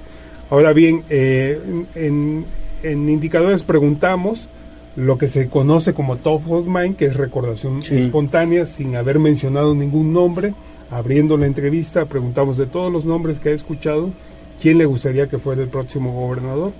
23% nos dijo Alejandro Armenta en primer lugar. En segundo lugar, Julio Huerta con 14%. Y en tercer lugar, empatados Ignacio Mier y Eduardo Rivera con un 13%. Aquí sí hay un movimiento interesante porque eh, recordarás hace un mes eh, el segundo lugar estaba Ignacio Mier. Sí. Y en tercer lugar Eduardo Rivera. Ahora hay un pequeño movimiento, Julio Huerta sube al segundo lugar. Ahora, eh, realizamos un ranking de posicionamiento donde incluimos eh, algunas preguntas, algunos reactivos que utiliza Morena para medir el posiciona posicionamiento de sus aspirantes. En, en, en, este caso es opinión positiva, porcentaje de gente que tiene una opinión positiva o favorable al, aspirante y eh, potencial de voto que quiere decir es el porcentaje de gente que estaría dispuesto a votar por el, aspirante para gobernador. Este ranking de posicionamiento lo encabeza Alejandro Armenta, tiene 87% de conocimiento, 47% de opinión positiva y 54% de potencial de voto. En todos los indicadores ha crecido Alejandro Armenta respecto al último mes.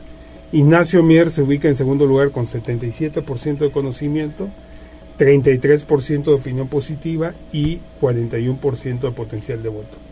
En estos dos indicadores que mide Morena, eh, la diferencia entre Alejandro Armenta y Ignacio Mier es de más de 10 puntos porcentuales. Y en tercer lugar, muy pegado a Ignacio Mier, Julio Huerta con 70% de conocimiento, 30% de opinión positiva y potencial de voto 39%.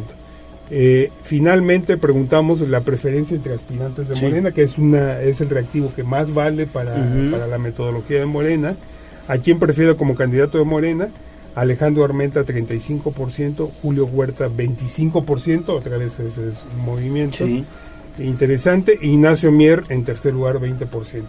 Es decir, eh, lo levantamos el fin de semana, no creo que, eh, eh, yo creo que la medición de Morena la hizo antes de este fin de semana, entonces yo creo que va a ser la contienda, va, va en primer lugar Alejandro Armenta, probablemente Ignacio Mier en segundo, pero empatado eh, técnicamente con Julio Huerta en el segundo lugar.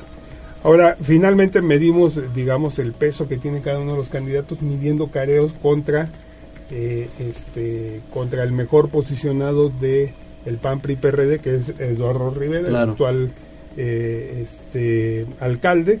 Eh, en el careo con Alejandro Armenta y Eduardo Rivera, la diferencia sería 41% Alejandro Armenta contra 31% de Eduardo Rivera y 7% del candidato de MC.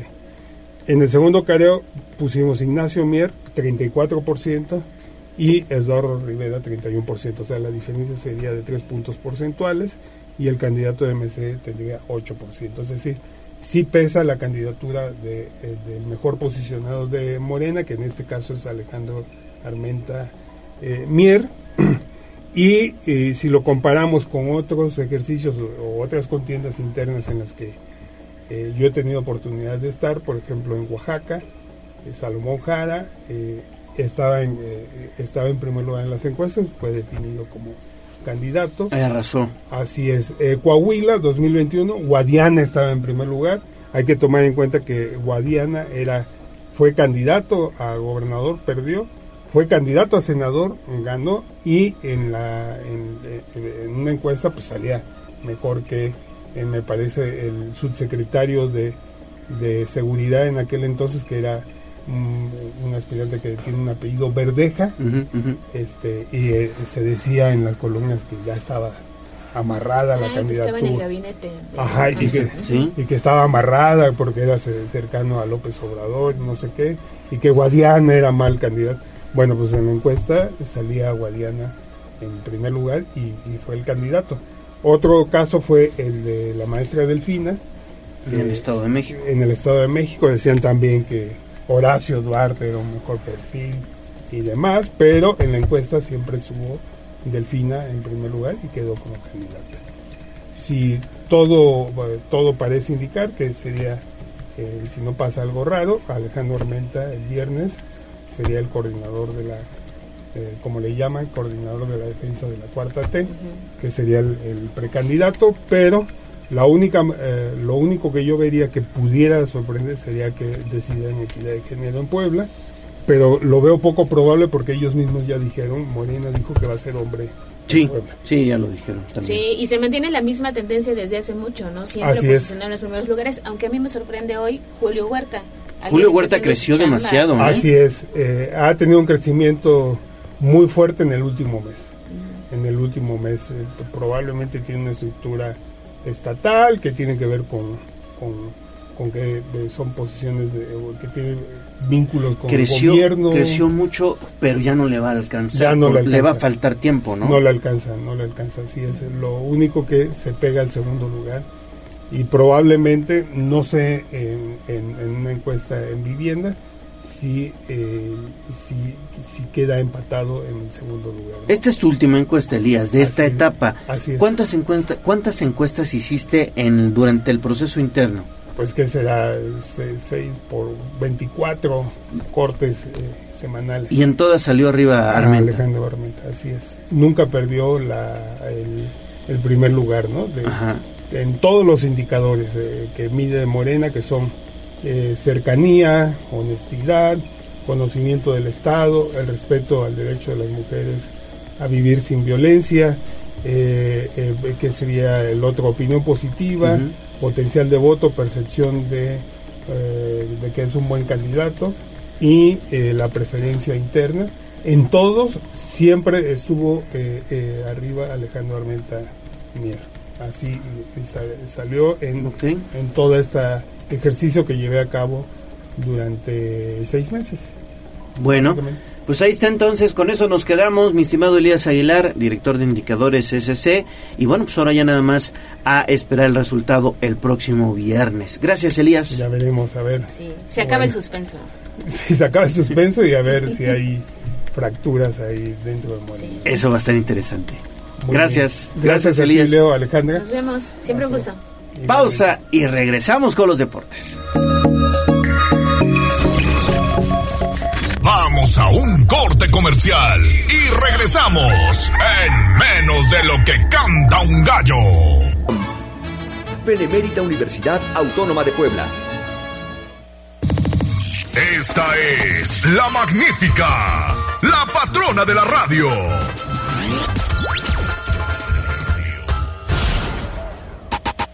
Seguimos con el gallo de la radio. Twitter, arroba Tribuna Deportes.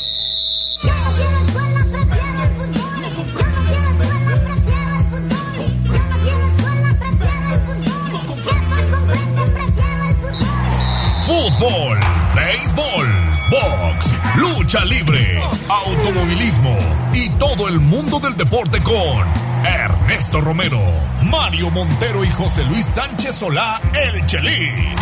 Play Ball en Tribuna Deportes. Fútbol.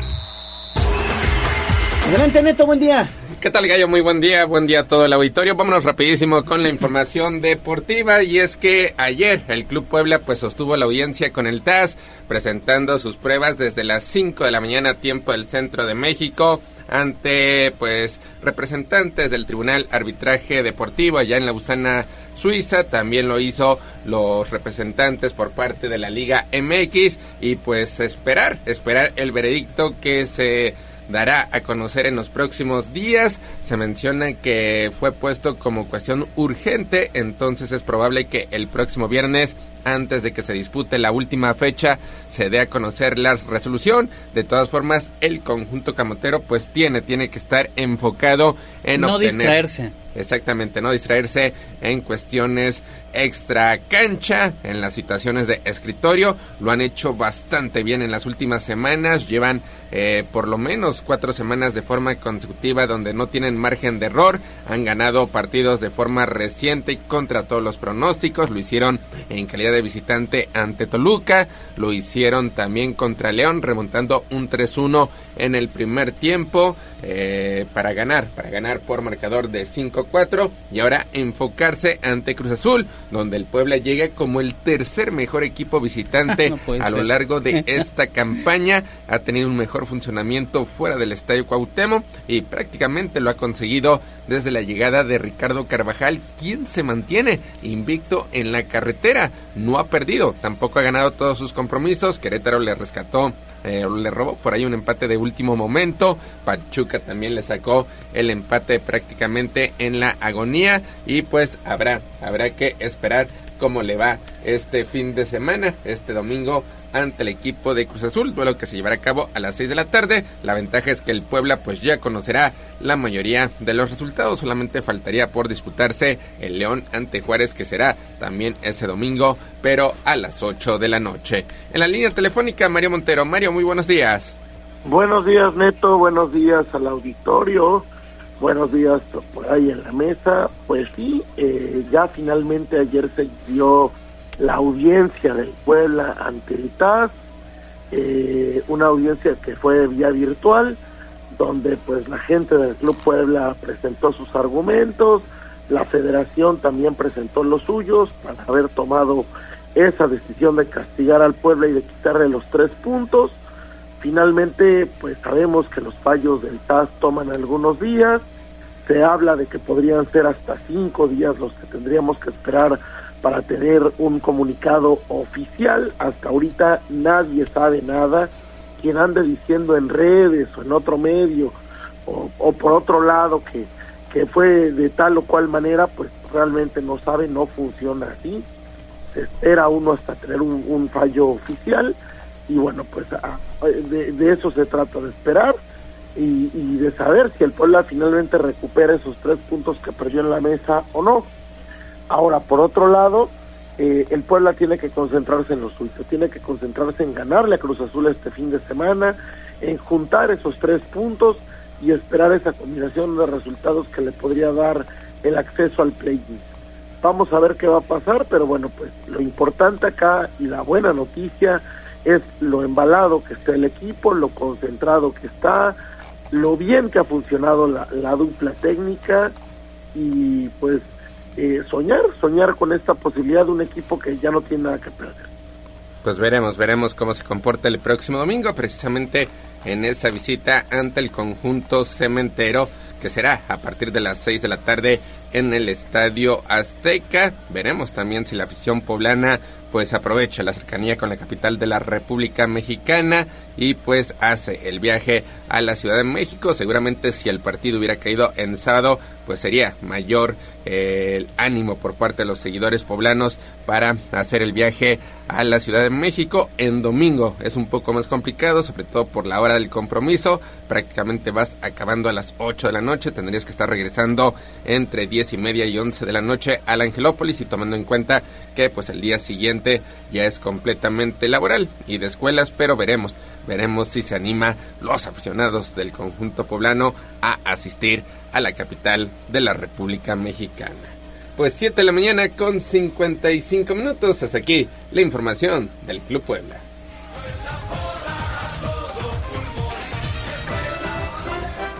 Vámonos con la Liga MX porque hoy se lleva a cabo el último partido pendiente, eh, compromiso correspondiente a la fecha número 10 del torneo Apertura 2023 de la Liga MX Monterrey ante Santos. Monterrey que busca sumar victoria en los dos partidos que le restan para tratar de aspirar al subliderato, solamente situarse atrás del América y evitar un duelo pues tempranero ante el conjunto azul crema. Eh, espera solamente encontrárselo en lo que sería la gran final y reciba el conjunto de Santos que también ha resurgido en las últimas semanas. Muchísimos equipos están pendientes de la situación del conjunto de Santos, entre ellos el conjunto poblano. Varios, varios hoy le apuestan al equipo regiomontano para que mantengan posibilidades de llegar con vida en la última fecha, entre ellos el conjunto de Cruz Azul, precisamente Mario, el rival del Puebla, el próximo domingo. Sí, es un partido que tiene muchos, eh, muchas connotaciones. Eh, varios equipos están sumamente pendientes precisamente por esta situación. Si Santos llega a perder, pues deja un espacio ya eh, para varios clubes que buscan el, el play-in. Y Monterrey, Monterrey también tiene su interés, por supuesto, si Monterrey gana y, suma estos tres puntos, superaría a su vecino Tigres y quedaría como su líder del torneo buscando una mejor posición. Entonces, pues es un partido claro y muy importante y pues ambos ambos equipos Santos que quiere sobrevivir, que quiere buscar alguna posibilidad de llegar a la postemporada y Monterrey que está buscando una mejor posición. En el papel es favorito el conjunto de Monterrey, pero si hay un equipo que puede hacerle la vida imposible en el Estadio de los Rayados es precisamente el conjunto de Santos, que pues ha presumido ya en algunas ocasiones de eliminar precisamente al cuadro regiomontano de instancias avanzadas, hablando de liguilla, así que es un duelo, pues por así decirlo, también regional debido a la cercanía de las plazas, bastante, bastante interesante y de dos equipos que se han convertido en animadores en los últimos campeonatos, siempre, siempre eh, armando equipos sumamente competitivos, así que se espera un partido bastante, bastante interesante y donde por lo menos 5 o 6 equipos estarán al pendiente de este resultado para saber qué posibilidades tendrán de avanzar al play-in en lo que será la última fecha a disputarse este fin de semana. 7 de la mañana con 58 minutos, hasta aquí la información de la Liga MX. Vámonos con lo que sucedió ayer en la UEFA Champions League porque el Barcelona perdió el paso perfecto, aplazó su pase a la siguiente ronda por lo menos una jornada más al perder por la mínima diferencia ante el conjunto del Shakhtar. Mario en duelo que se llevó a cabo allá en Hamburgo, en Alemania. Ayer lamentablemente el Barcelona tuvo lo que le sigue de un pésimo partido una actuación terrible del equipo catalán donde simplemente no encontró el camino en ningún momento, donde cometió muchos errores, donde no, eh, no, no, no se conjuntó. Y el Shakhtar aprovechó, aprovechó el equipo ucraniano, derrota 1 por 0 al Barcelona, atrasa su clasificación, ahora el Barcelona le quedan dos partidos, tendrá que ganar alguno de ellos para asegurar ese primer lugar de grupo pero bueno, pues eh, eh, sigue la crisis, la crisis del Barcelona que se encuentra en un momento serio de baja de juego, en un momento donde las lesiones, donde las ausencias pues le han costado muy muy caras y ayer pues Xavi Hernández no no tuvo idea, no encontró eh, pues una estrategia, no encontró una, una, una variante que le permitiera poder competir. Mal y de malas el Barcelona. Y es que el grupo pues se aprieta, el grupo H precisamente donde milita el conjunto del Barcelona porque a segunda hora el Porto se alza con la victoria, con lo cual también llega a nueve puntos. De hecho, será el siguiente compromiso Barcelona ante Porto, precisamente allá en territorio catalán. Y el Shakhtar que enfrentará la siguiente semana al rival más débil tiene seis unidades con la posibilidad de alcanzar al que resulte perdedor del Barcelona ante Porto. Sí, sí, el Barcelona todavía podría perder ese primer lugar, entonces pues tiene que ganarle al Porto, no tiene otra opción, tiene que ganar este los últimos dos partidos y con eso poder ya eh, eh, acceder a ese liderato de grupo y buscar una mejor posición en la siguiente ronda, pero pues muy mal ayer, de veras muy mal, el peor partido que le he visto al Barcelona en los últimos años. Y el que sí amarró su calificación fue el conjunto del City, que aprovechó el hecho de recibir en su terreno al conjunto del Young Boys de Suiza. Lo goleó por marcador de 3-0. Erling Haaland se hizo presente en el marcador y con esto el conjunto inglés, el actual monarca, llegó a 12 puntos, avanza a la siguiente ronda. Lo mismo que el conjunto de Leipzig que llega a 9 puntos. Solamente faltará definir en las últimas fechas quién lo hace en primera posición. Sí, el City pues aprovecha este grupo que le tocó, aprovecha eh, su superioridad, aprovecha su enorme plantilla y con eso pues accede a la siguiente ronda para poder defender ese, ese campeonato que ya tiene. Y a quien no le fue nada bien fue a Santiago Jiménez y al conjunto del Feyenoord que cayeron por la mínima diferencia ante la Lazio en su visita al Estadio Olímpico de Roma. Con ello pierden no solamente el liderato, sino que caen hasta la tercera posición. Es decir, en estos momentos ni siquiera avanzarían en la ronda de los octavos de final, porque a segunda hora el Atlético de Madrid aplastó al Celtic de Escocia para hacerse dueño del primer puesto con ocho puntos, seguido del Lazio que tiene siete unidades y tercero el Feyenoord con seis dígitos. Sí, esa, ese grupo será de alarido, todavía cualquiera puede calificar y entonces pues el Feyenoord tendrá que ganar sus dos últimos partidos, esperar resultados. Ayer una visita difícil que, bueno, pues se sabía que era muy complicada del conjunto de Santiago Jiménez al Olímpico de Roma y lamentablemente pues no pudieron llevarse nada. Y finalmente el grupo de la muerte también se aprieta. Dortmund derrota como local 2-0 al conjunto del Newcastle, mientras que el Paris Saint Germain pues vuelve a sufrir otra derrota en calidad de visitante, sucumbiendo 2-1 ante el conjunto del Milan. De momento estarían avanzando a la siguiente fase. Dortmund en primer lugar con 7 puntos, Paris Saint Germain en segundo con 6 unidades y en Europa League estaría el conjunto del Milan con 5 puntos. En el fondo Newcastle pero tiene 4 unidades, es decir, todos en el grupo de la muerte y con posibilidades de avanzar a la siguiente ronda. Nada para nadie en el grupo de la muerte, el PSG podría dar una terrible sorpresa y quedar en Europa League eliminado, el Dortmund es el que mejorcito está y el que probablemente estará amarrando una clasificación, pero pues cualquiera, cualquiera puede eh, lograr ahorita llegar a la siguiente ronda, entonces tendremos que ver por mucho detenimiento los dos últimos partidos de este grupo. Y ya para este día el Real Madrid busca su pase a la siguiente ronda, recibirá al Sporting Braga a partir de las 2 de la tarde.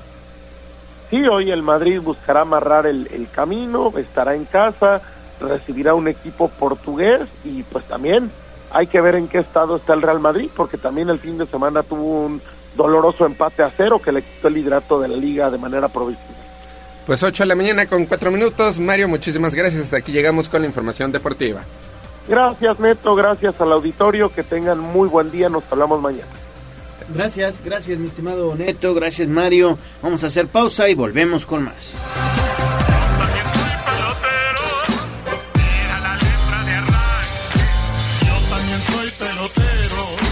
Nos ganó el tiempo.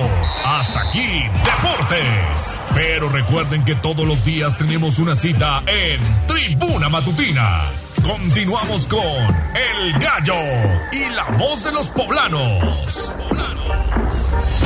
Somos la magnífica y estamos en Puebla.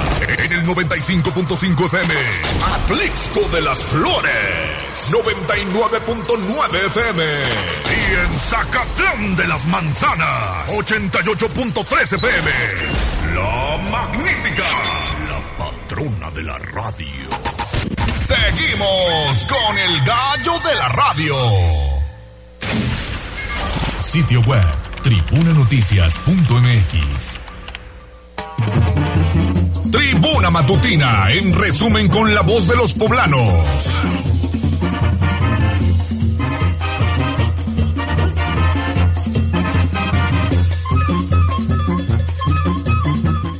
De Matamoros y Tehuacán, los municipios con más casos de dengue, reporta la Secretaría de Salud. Acapulco antes y después del huracán Otis. La NASA comparte imágenes satelitales. Ustedes pueden encontrar toda la información a través de www.tribunanoticias.mx. La Benemérita Universidad Autónoma de Puebla premia por primera vez a, a las mejores tesis de posgrado. En información nacional, un enfrentamiento entre agentes de la Fuerza Civil y sujetos armados dejó saldo de dos personas sin vida en Linares, Nuevo León. Además, la Secretaría de Comunicaciones y Transportes confirmó que continúa el puente aéreo sin costo para el traslado de personas desde Acapulco a la Ciudad de México o viceversa de la Ciudad de México hacia el puerto de Guerrero. Y finalmente el Reino Unido ofrecerá píldoras para prevenir el cáncer de mama. Todos los detalles a través de arroba noticias tribuna, tribuna vigila y código rojo.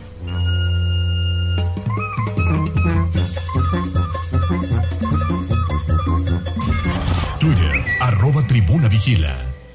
Mi ciudad es la cura de un niño dormido. Es un bosque de espejos que cuida un castillo. Hablemos de nuestro pueblo. El reporte de la capital poblana. En Tribuna Matutina.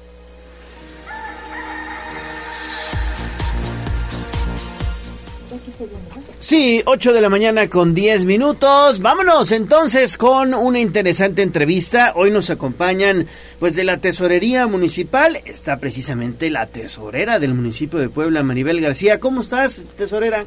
Leo, muy buenos días. Muchas gracias por recibirnos en tu espacio. Ale, buenos, Buenos días. días.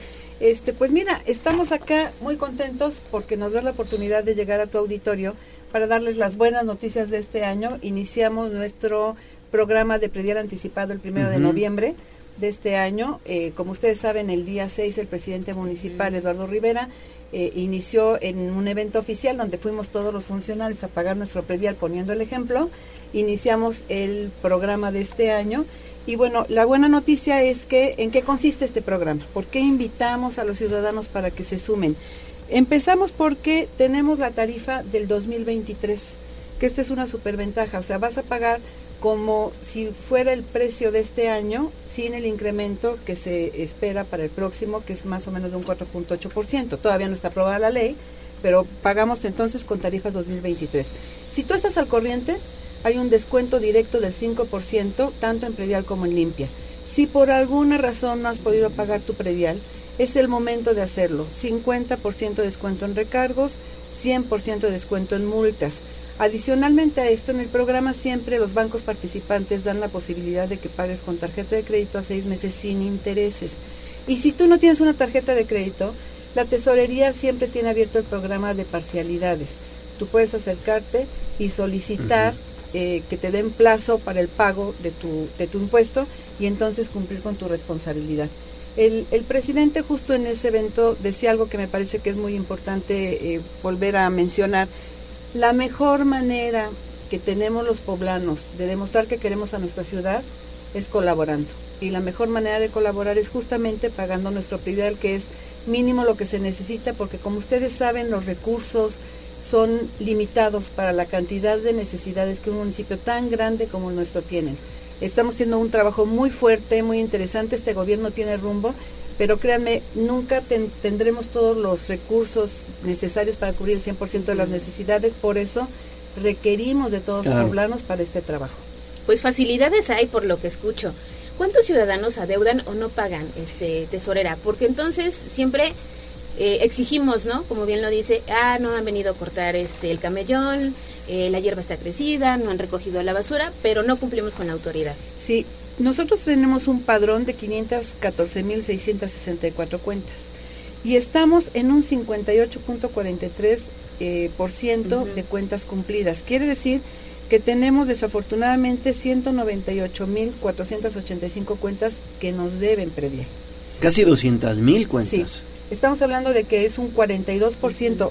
Como decía el presidente, pasamos de panzazo. O sea, desafortunadamente, aunque hemos logrado que más eh, contribuyentes se incorporen, como este es un padrón dinámico, todos los años crecen el número de cuentas. Entonces, desafortunadamente no, he no hemos podido rebasar esa barrera del 60% y créanme que sí, eh, hemos hecho muchos esfuerzos en el eh, ayuntamiento para tratar de, de enamorar a los contribuyentes para que lleguen. Miren, cada peso que está entrando al ayuntamiento pueden tener la confianza porque además es algo que se nota, se ve, que se está empleando con toda transparencia, con todo cuidado. Ahí están eh, todas las obras que se están llevando a cabo, las mejorías que tenemos en, en seguridad, en salud, que, que ustedes saben que tenemos el programa médico contigo, el apoyo a los contribuyentes que abren un negocio, en fin, una serie de acciones que hemos hecho eh, porque el buen rumbo del, del, del municipio sigue, ¿no? Se nota y entonces lo que necesitamos es la colaboración. La verdad es que sí, desafortunadamente todavía tenemos muchos contribuyentes que no han hecho conciencia y no están eh, sumándose a este proyecto y los estamos invitando. Además de que, de que son todas estas ventajas, tenemos cualquier cantidad de puntos en donde pueden hacer su pago, si me permiten que, Sí, adelante, que los por favor. comente. Miren, además de todas las cajas que tenemos de por sí en las oficinas del ayuntamiento, aperturamos en la delegación San Manuel, Amalucan, Mayorazgo, tenemos en el CIS de Angelópolis, en Agua de Puebla, en Loreto y Castillotla, en la Academia de Formación Policial, eh, en las juntas auxiliares, San Jerónimo Calera, La Libertad, Ignacio Zaragoza, San Felipe Hueyotlipan, San Francisco Totimehuacán, Ignacio Romero Vargas, San Baltasar Campeche, San Pablo Xochimehuacán.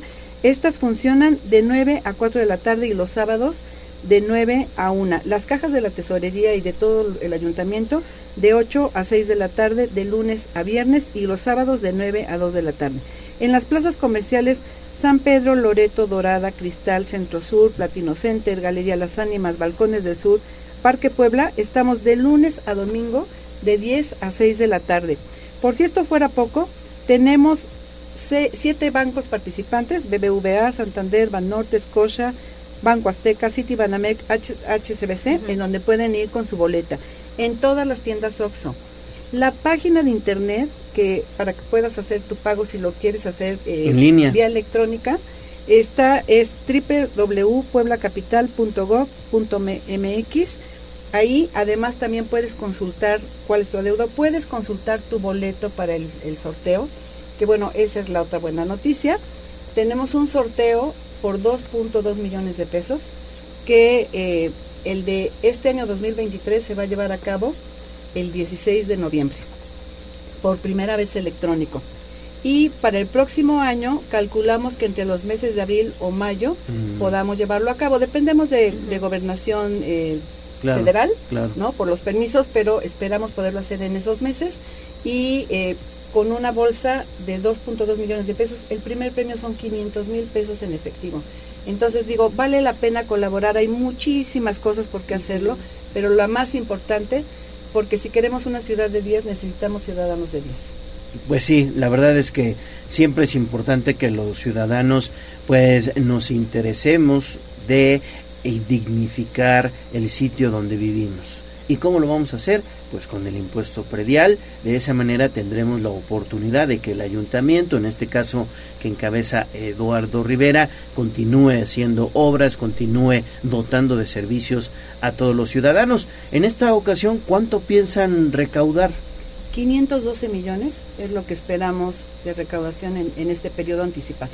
512, 512 millones. millones, sí. Sí, sí, sí, la verdad es que con ese, con ese recurso eh, se puede seguir, digamos, transformando la ciudad y únicamente pues es llegar a- hacia los hogares de cada uno de los poblanos para que, bueno, pues ellos hagan conciencia en torno a la importancia que es el pago del predial y limpia también, ¿no? Porque Sí. también es limpia. Sí, exacto, es predial y limpia, de hecho se hacen el pago de manera conjunta.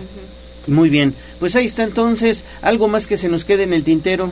Pues Leo, nada más decirles a todos los poblanos que agradecemos mucho la confianza de los que ya están pagando, que a los que todavía no lo hacen les pedimos que se acerquen, que además de verdad hay muchas formas de eh, cumplir con nuestras res- responsabilidades y de ponernos al corriente si no tenemos esa posibilidad todavía.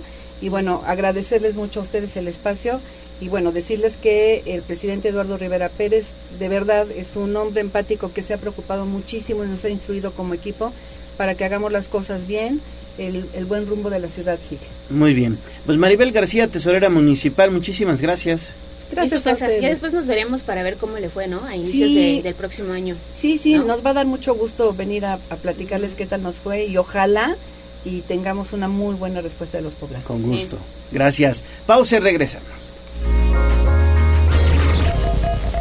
Vamos a un corte comercial y regresamos en menos de lo que canta un gallo. Esta es la magnífica, la patrona de la radio.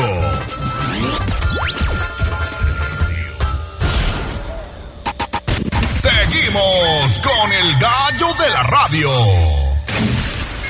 Sitio web tribunanoticias.mx. Muy difícil su carrera, decidió estudiar Derecho. Licenciada es muy querida por la gente que le estima. Se las va cobrando duro con aquel que le querías. Señorona la abogada, mis respetos, licenciada. Abordemos el ABC del notariado con Amparo Montero en Tribuna Matutina.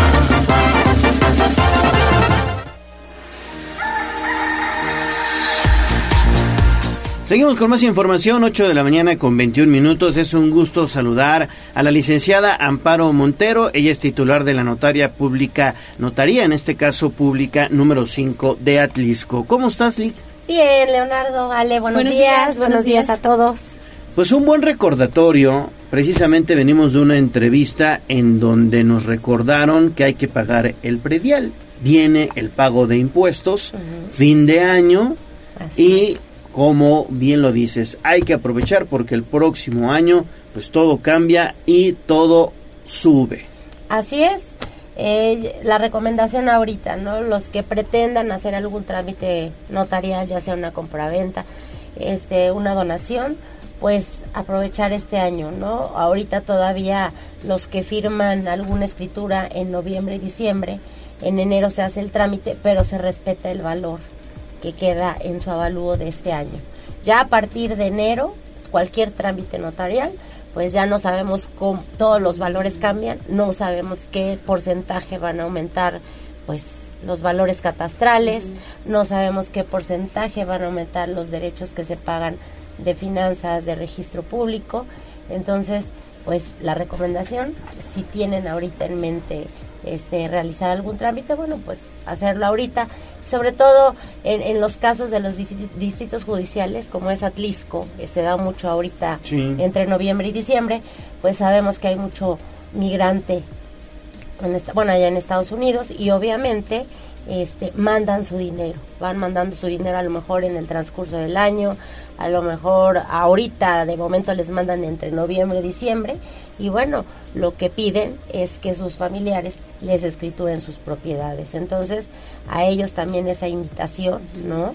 A sus familiares de ellos, que bueno, realicen el trámite, ahorita que a lo mejor les mandaron ese dinero y que a lo mejor ese dinero también les va a servir para poder hacer la escritura y porque no sabemos realmente el próximo año qué porcentaje van a tener aumento Sí, todas las así que- que propiedades. Hay que aprovechar. Y yo quería preguntar, porque ahorita fuera del aire platicábamos de que casi en la recta final del año incrementa mucho la chamba para diferentes sectores y en este caso las notarías. ¿Qué es lo que más realizan? ¿Esto de los trámites notariales? Las trámites, lo que es las compraventas. Compraventas. Mucha compraventa las ahorita. Y a veces también el tema de las donaciones, ¿no? Porque a veces a lo mejor los papás al final de cuentas deciden, no, bueno, pues ya le voy a donar a mis hijos. O a lo mejor les dicen a sus hijos, a ver, junta tu dinero para que hagas tu, yo te voy a donar, ¿verdad? Te voy a dar una casa, pero tú junta Págalo. para tu escritura. Y bueno, este pues a lo mejor juntan ahorita con el tema del aguinaldo, aprovechan O el Buen muchas Fin, veces. que van adelantar. Exactamente. Y bueno, aprovechan para hacer esos trámites. Pero sí, es buen momento ahorita todavía de poder hacer cualquier trámite notarial.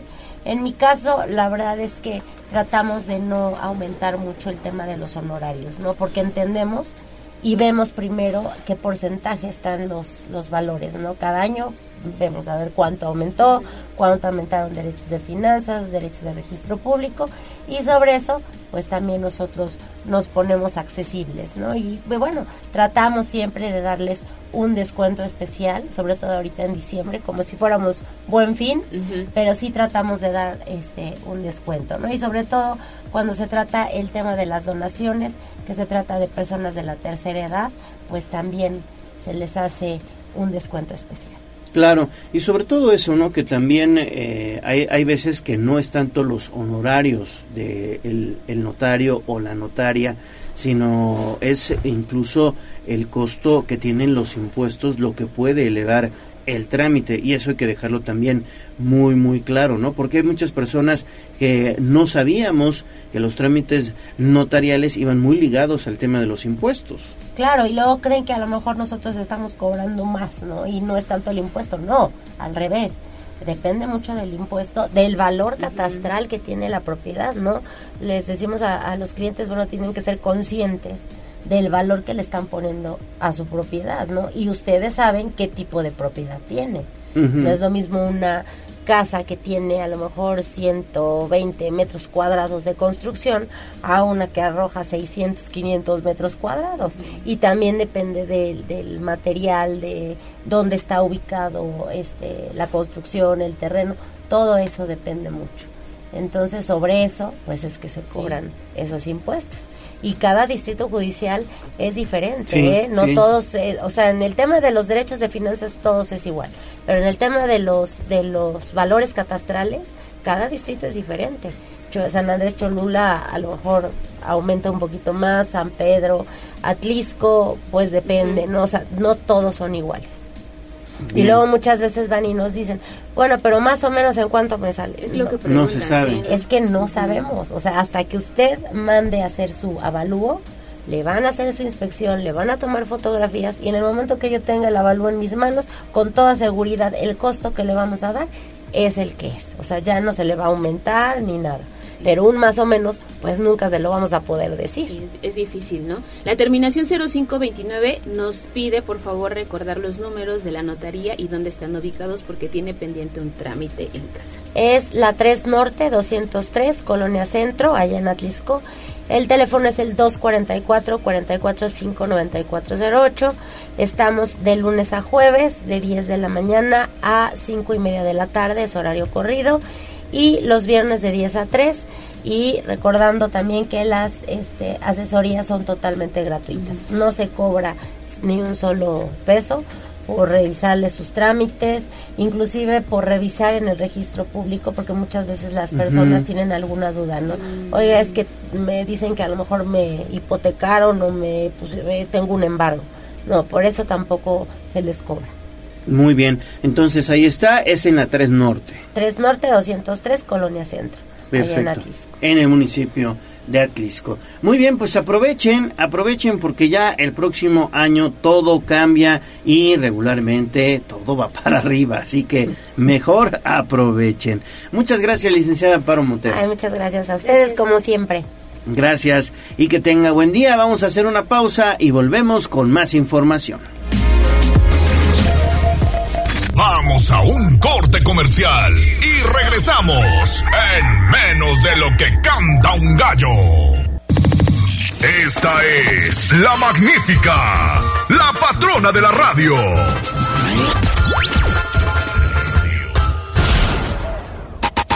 Seguimos con el gallo de la radio.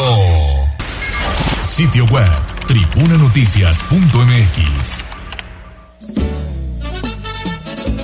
Poderoso caballero es el buen dinero. Tengo una columna, tengo dos columnas, tengo tres columnas, sí.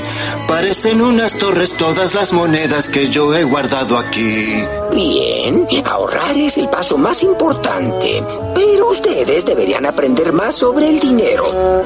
El granero. Aquí nuestros consejos de economía. En Tribuna Matutina. 8 de la mañana con 32 minutos. Gracias por continuar con nosotros. Vámonos con información económica porque los cargadores de autos eléctricos en Puebla han incrementado 24%. Fíjense ustedes, Puebla es el quinto estado con mayor número también de desaparecidos. Bueno, vámonos entonces con esta nota. Autos eléctricos, mi estimada Lili, te saludo con gusto. Buenos días. Muy buenos días, Gallo. También te saludo con gusto. Fíjate que Hermilo Barrera Novelo, secretario de Economía, que el número de cargadores para autos eléctricos en el Estado se ha elevado un 24% y con ello se da seguimiento a la política del actual gobierno estatal de impulsar la transición hacia el uso de energías renovables. Detalló que la instalación de estos a siete municipios, ya que el plan original es generar rutas por regiones las que el tránsito vehicular es más denso, por ejemplo, la ruta de la Sierra Norte, que incluye los municipios de Zacatlán, Chignahuapa y Huachinango, además que del lado de la América se han instalado cargadores en Acatlán, Izúcar de Matamoros y Tepeji de Rodríguez. Estas acciones fueron posibles gracias a un convenio de colaboración con la empresa Tesla, según explicó el secretario, de modo que la inversión por parte del Estado para la generación de dicha infraestructura fue de 1.5 millones de pesos. Escuchemos. Han respondido muy bien los municipios, el aumento ya se dio en un 24%. Aumentamos siete municipios con cargadores y eso tiene una lógica de una política pública. Es por rutas, las rutas con más tránsito que se vea en el estado. Una de las rutas es la ruta de la Sierra Norte, Zacatlán, Chinahuapan, Huauchinango, eh, ya tienen cargadores para vehículos eléctricos. Aquí en la Sierra Norte tenemos cuatro municipios y luego en la Mixteca Poblana tenemos Acatlán, Izúcar de Matamoros y Tepeji Rodríguez. Allá aumentamos 20, una alianza que hicimos con la empresa Tesla. Y ahorita vamos por una Agregó que está en puerta una nueva ronda de inversiones con otras empresas para aumentar la capacidad de recarga de vehículos eléctricos en Puebla y pues aún están por electrificarse cuatro nuevas rutas. El objetivo es trabajar en los municipios que conectan con los estados de Veracruz y Oaxaca. Actualmente en la entidad ya existen 90 módulos de carga para autos eléctricos. Es el reporte. Gracias Lili, seguimos con más. Así es, y esas son buenas noticias porque empresarios franceses pues realizarán una misión comercial a Puebla la próxima semana. La intención, nuevas inversiones, Lili.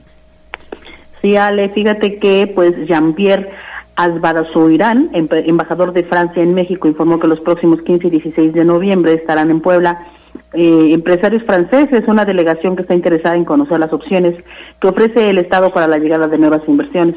Al respecto, detalló que Puebla y Francia tienen una añeja relación en diferentes sectores de la economía y prueba de ello es que hoy el segundo empleador en la entidad es Faurecia, empresa francesa de autopartes que provee a la principal armadora de autos en la entidad. De hecho, comentó que en Puebla existen cerca de una veintena de empresas de capital francés que generan alrededor de 7.800 empleos directos. Y toda vez que la entidad ofrece estabilidad y una alta competitividad respecto de los recursos humanos, es considerada como una de las principales sedes en México para el desarrollo de nuevos proyectos de inversión. Escuchemos. El estado de Puebla, con, con, su desarrollo económico, es un estado muy atractivo para las inversiones uh, francesas y nuestras empresas en sectores como el sector automotriz, el sector de energía, otros sectores han, han creado uh, 7.800 uh, empleos, empleos directos en muchos sectores muy diversos. Pero sí, el sector industrial, que es la, un elemento fuerte, por supuesto, de este estado, es, un estado, es una, una, parte muy atractiva de nuestras empresas. Pienso en particular una empresa como Forvia, por ejemplo, Favorecia, eh, un proveedor de la, de la cadena de automotriz. La misión comercial que tendrá lugar la próxima semana en Puebla es organizada por la Cámara de Comercio Franco-Mexicana y ocurrirá en un momento clave, ya que empresas de todo el mundo están sumándose al nearshoring, que es la estrategia a través de la cual las grandes firmas descentralizan parte de sus procesos productivos hacia países en desarrollo. El reporte. Pues importantísimo esto que sucede con las misiones francesas. Muchísimas gracias Lili. 8 de la mañana con 36 minutos. Seguimos con más de esta información porque también el gobernador Sergio Salomón Céspedes pues sostuvo un encuentro con esta delegación francesa y se anunció pues una importante inversión también para infraestructura. Tengo entendido Pili de gas natural. Buen día. Gracias, así es, Gallo. Bueno, pues fue una reunión precisamente con el representante comercial de Engie, que es eh, pues una distribuidora, como sabemos, de gas eh, que, que se entrega de manera subterránea. Y bueno, pues se hicieron anuncios importantes porque aunque la empresa está desde hace muchos años aquí en Puebla, bueno, pues eh, anuncia que habrá de invertir otros 120 millones de pesos precisamente para incrementar, bueno, pues estas eh, posibilidades de inversión y ampliar la red a sobre todo a la zona metropolitana, en donde, bueno, pues se requiere de mayor desarrollo de este tipo de, eh, de red de, gas, que además es muy segura. El gobernador del estado se reunió con el embajador de Francia y, bueno, pues con los representantes de Engie, que te repito, tienen la posibilidad de invertir 120 millones de pesos eh, a partir de el 2024 y ampliar a más de 100 kilómetros la red de gas Engie, es decir, este sistema de abastecimiento subterráneo, que además dice es un sistema seguro que a la fecha ha tenido muy buenos resultados. Ese reporte. Exactamente, Pili. Aprovechando que te tenemos en la línea, si nos permites, también tienes información en torno a los economistas de la UPAEP y el impacto también que tendrá para la economía popular pues el denominado buen fin, hay que tener cuidado principalmente con las tarjetas de crédito, Pini.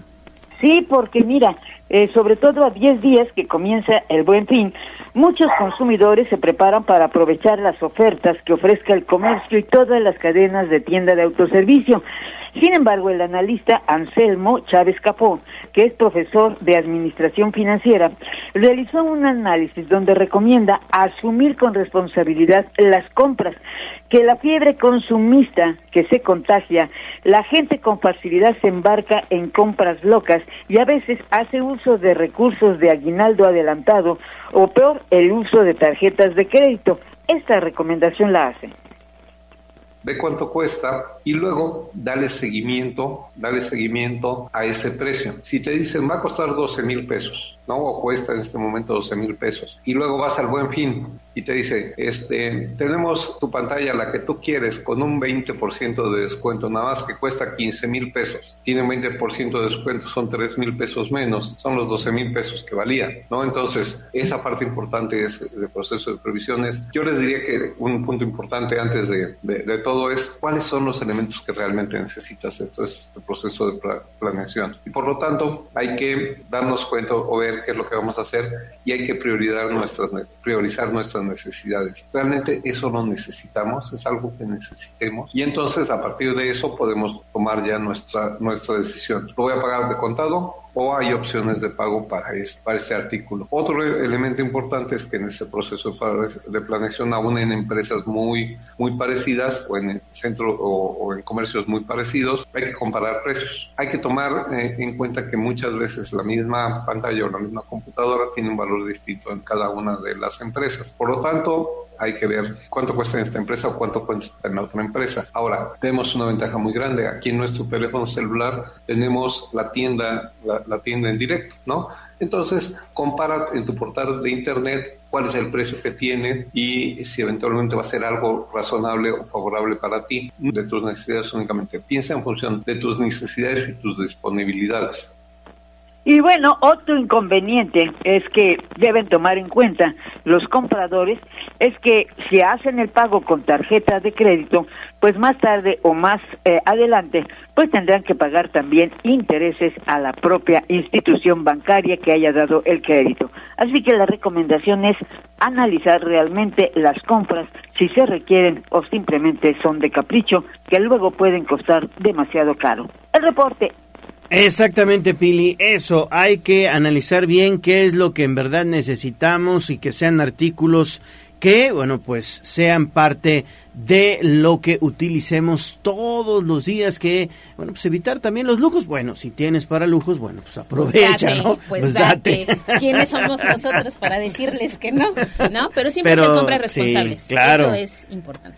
Gracias, Pili. una yo estoy acabando de pagar unas playeras que perdí el año pasado. ¿Todavía? Ya acabé. El gallo ya, ya fue la última. Ya fue la última. Ya ni me la pongo. Ya fue la última. Así está. Y además estaban carísimas cuando salieron. Después de la copa. Sí, sí. ¿Qué? ¿A mitad de precio estaban? Pues yo creo que sí, a sí. unos 800 pesos. Ya no llores, amigo. Ten, no, ten papel. Cómodas eternidades. acabé. bueno, vámonos con las primeras planas. Sitio web tribunanoticias.mx. Un, dos, tres, cuatro. Extra, extra. Nuestra asunto para la guerra. Al grito del boceador. Esto es lo más destacado de la prensa escrita en Tribuna Matutina. Nacional. 842. Nos vamos con Abig- Abigail González, perdón, porque tiene información de temas nacionales. El día de ayer se registró la renuncia del ministro Jesús Saldívar y obviamente... Arturo. eh, Arturo Saldívar, perdón, y obviamente tienes todos los detalles, Avi. ¿Qué tal, Ale Gallo, amigos del auditorio? Muy buenos días. Efectivamente, les comento que pues Arturo Saldívar dejará de ser ministro de la Suprema Corte de Justicia de la Nación y lo expresó pues a través de una carta en donde pues envía su renuncia al presidente Andrés Manuel López Obrador, que esto fue pues ayer martes 7 de noviembre. Y es que luego de 14 años como ministro de la Corte y después de haber sido presidente de la Suprema Corte de Justicia de la Nación, hasta inicios de este año, Arturo Saldívar dijo que espera que el presidente Andrés Manuel López Obrador pues acepte su renuncia y posteriormente se turne al Senado que se encargará pues de lo necesario para avalar su salida. Y es que hay que recordar que pues la renuncia de Arturo Saldívar pues llega en un momento pues turbulento para el Poder Judicial que viene pues en una serie de paros laborales debido a las reformas aprobadas para la eliminación de pues 13 de las 14 pues fideicomisos que afectan a trabajadores de toda pues la estructura y es que también hay que recordar que pues durante pues, esos 14 años pues impulsó pues criterios más vanguardistas que construyeron a un nuevo paradigma constitucional pues que refiere a la defensa de los derechos humanos de todas las personas.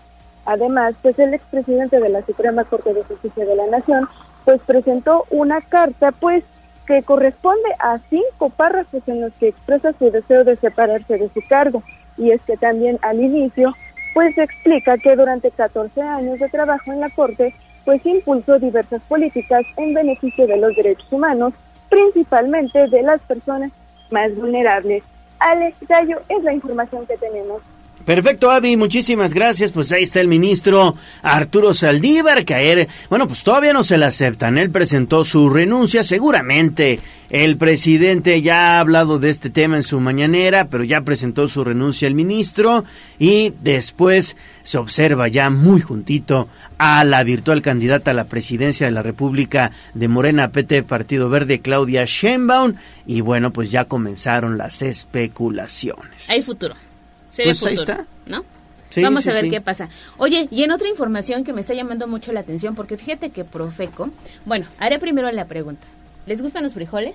Sí. Sí. En sus Depende. diferentes versiones. Depende. Sí, sí, sí, ¿Cómo sí. que depende? ¿De qué? Sí, las versiones.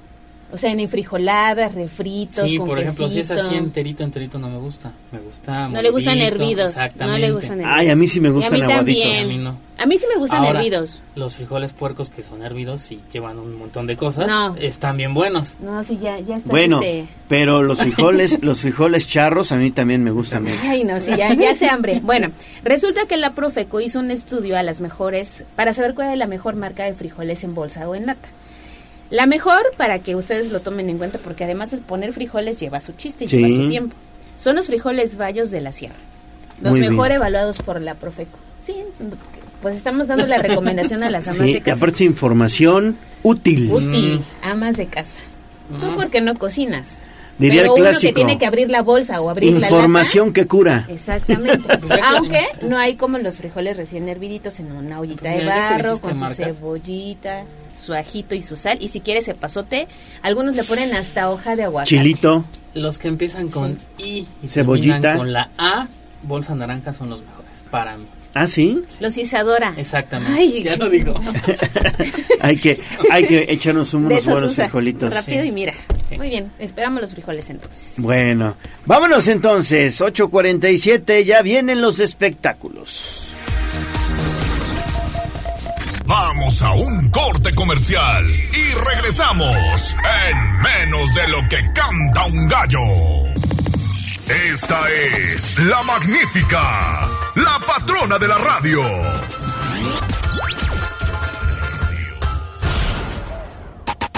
Seguimos con el gallo de la radio. Instagram, Tribuna Noticias. Una vecina que se pase chismosa. de chismosa, de chismosa. Si no sabe chisme, se inventa otra cosa. Y entonces que agarra y que me dice. ¿Qué te dijo? Escuchemos el chismecito del día con Pedro Jiménez en Tribuna Matutina. Que saber es necesario. Es el noticiero del barrio. Las señoras en la esquina saben más que cualquier telediario. 8.49. Ya está aquí Pedro Jiménez. Poniendo el ambiente. Aquí ya empezamos. Mi Es que estimado es miércoles. Sí, sí, sí. Saco que- su lado guarro. Pues ¿Cómo sí, estás? pues es que bien, bien, aquí ya con un poquito menos frío que ayer, ya salió nota, sí. Vienes así. Sí, sí, es que sí. ya- ya no- Ahora vienes en mangas de camisa. Es correcto, y de cuadritos, porque pues Claro. la tendencia era cuadritos. Nuestro amigo Jazz pues es el que nos hace la No, rebeldía. no, Sí, pero- yo sí traigo, o sea, me volteo así como... Sí. "Ah". Ajá, ajá, pero Me sí, o sea, no le llegó el memo.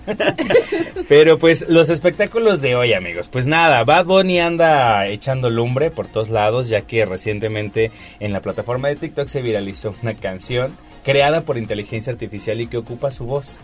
Entonces, pues él llegó a sus oídos, vio los videos, bueno, vio, escuchó la canción, tanto que la canción ya se subió a plataformas de, este, de música digital. hitazo. Y sí, pegó incluso más que las canciones que tiene, o mejor dicho, que todo su nuevo disco, eh, que se llama Nadie sabe qué pasará mañana. Y pues él está que echa al hombre porque dice que cómo es posible, que les guste más esa canción que la propia canción que él escribe, ¿no? Entonces, pues, Claro. en todo esto fue publicado en su este grupo, en su canal de WhatsApp. Ya ven que ahora en WhatsApp ya tienen como los canalcitos. Yo no sabía que había gente que se metía en su canal, pero bueno, ahí Ahí. ahí hay las capturas de pantalla donde pues él publica, ¿no? Que pues muy contundente, que dice, si a ustedes les gusta esa pi de canción que está viral en TikTok, sálganse de este grupo ahora mismo, ustedes no merecen ser mis amigos y por eso mismo hice el nuevo disco, para deshacerme de gente así. No se puede salir él, no se puede salir él, pero imagínate que dijera, bye, cierro mi canal. Estaría...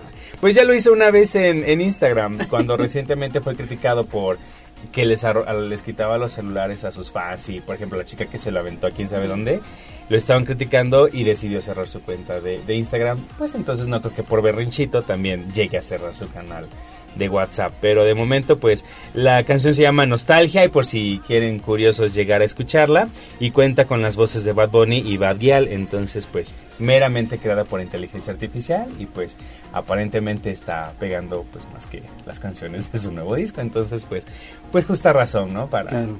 y es que, pues, la inteligencia artificial platicábamos, es una herramienta de dos filos que puede llegar a ser, no, o sea, mal usada. Tal es el caso que hasta Sergio Mayer ya le pasó. Recientemente eh, subió en su cuenta también de TikTok un video donde él dice que han estado usando su imagen para un comercial en una supuesta entrevista con Adela Micha, anunciando una página de inversiones.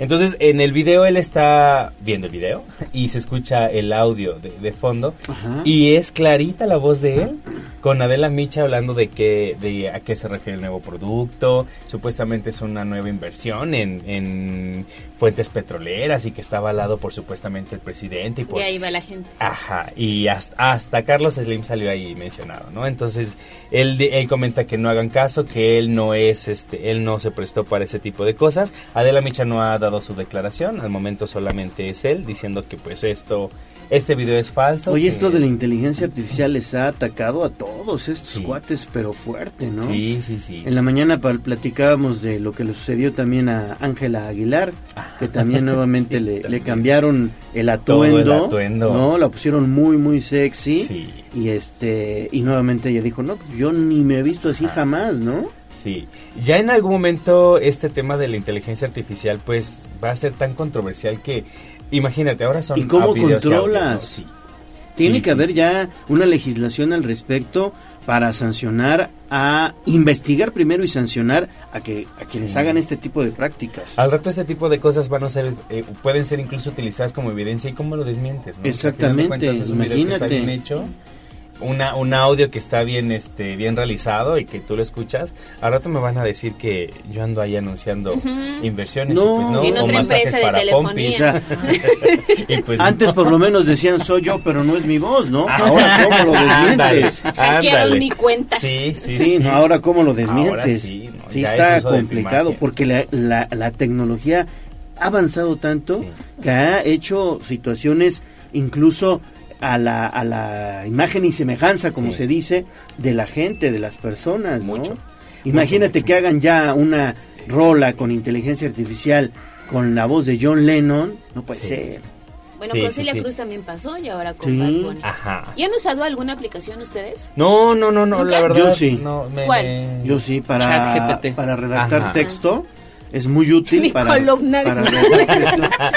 Necesito una que diga tac, tac, tac. No, te lo juro, es bien útil. el- Sí, el- sí ayuda, ¿no? el Sí. Si la, ayu- es o sea, buen- si la usas correctamente. La tienes que usar correctamente, es una buena herramienta. Claro, es una buena es algo que herramienta, pero no mano. Y te utilizar, da citas, y te da citas. ¿eh? no utilizar la inteligencia artificial para hacer el mal a otras personas, es ¿no? correcto. Es que eso es lo malo, tan a la mano está que pues nunca falta quien diga, ah, y si, y si hacemos esto, y si o sea, de ahí, eh, de la mano. Pues ya ven que ahora hay este tesis clonadas, hay este, te hace, un- tú buscas algo, en- como decía ya en chat GPT y así. Aunque sí una tienes que ser muy así. específico, ¿no? Sí. Sí. poner palabras muy claves. Pero para por lo menos una idea general ya Sí. te da, ¿no? Te da una idea general y hay que tener cuidado porque hay veces que sí, ah, cambia la- el sentido, digamos, Sí. del texto, pero por lo menos dale una leída, ¿no?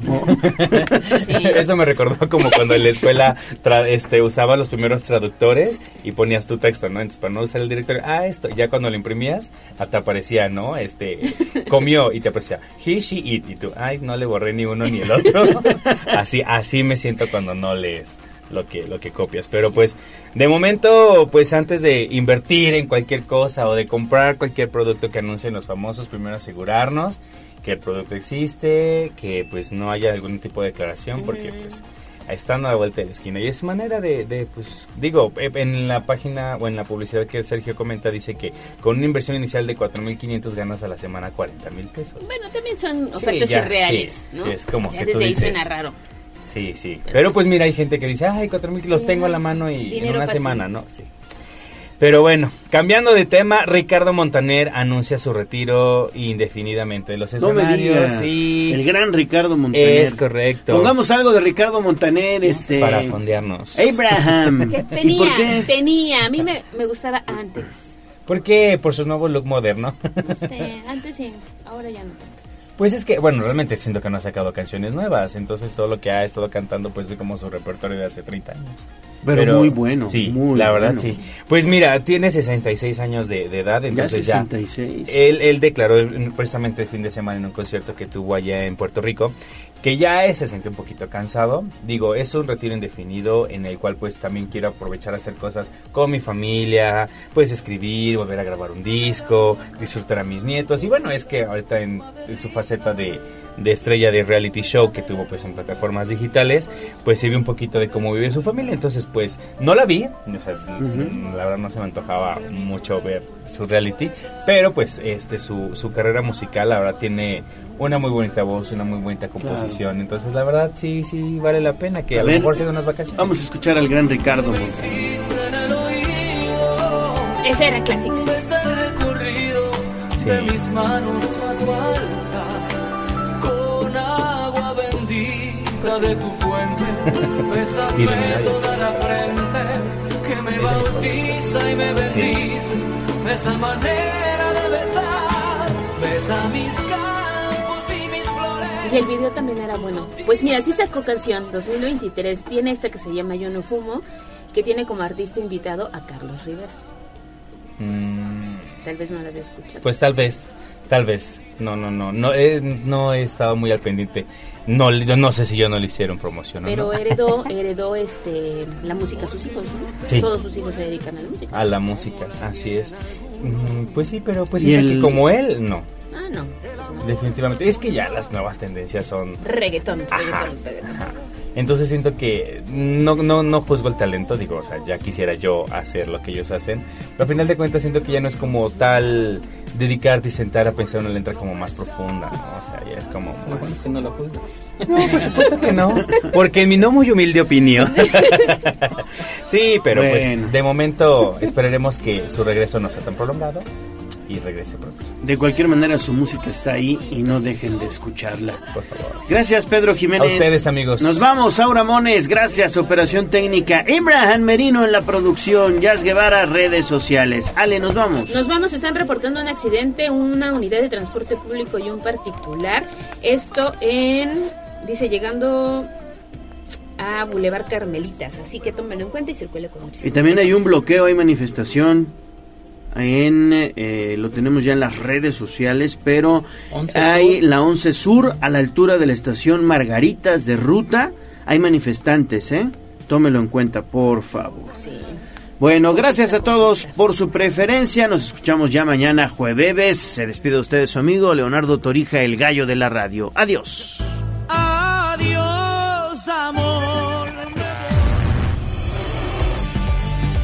Aquí terminamos Tribuna Matutina.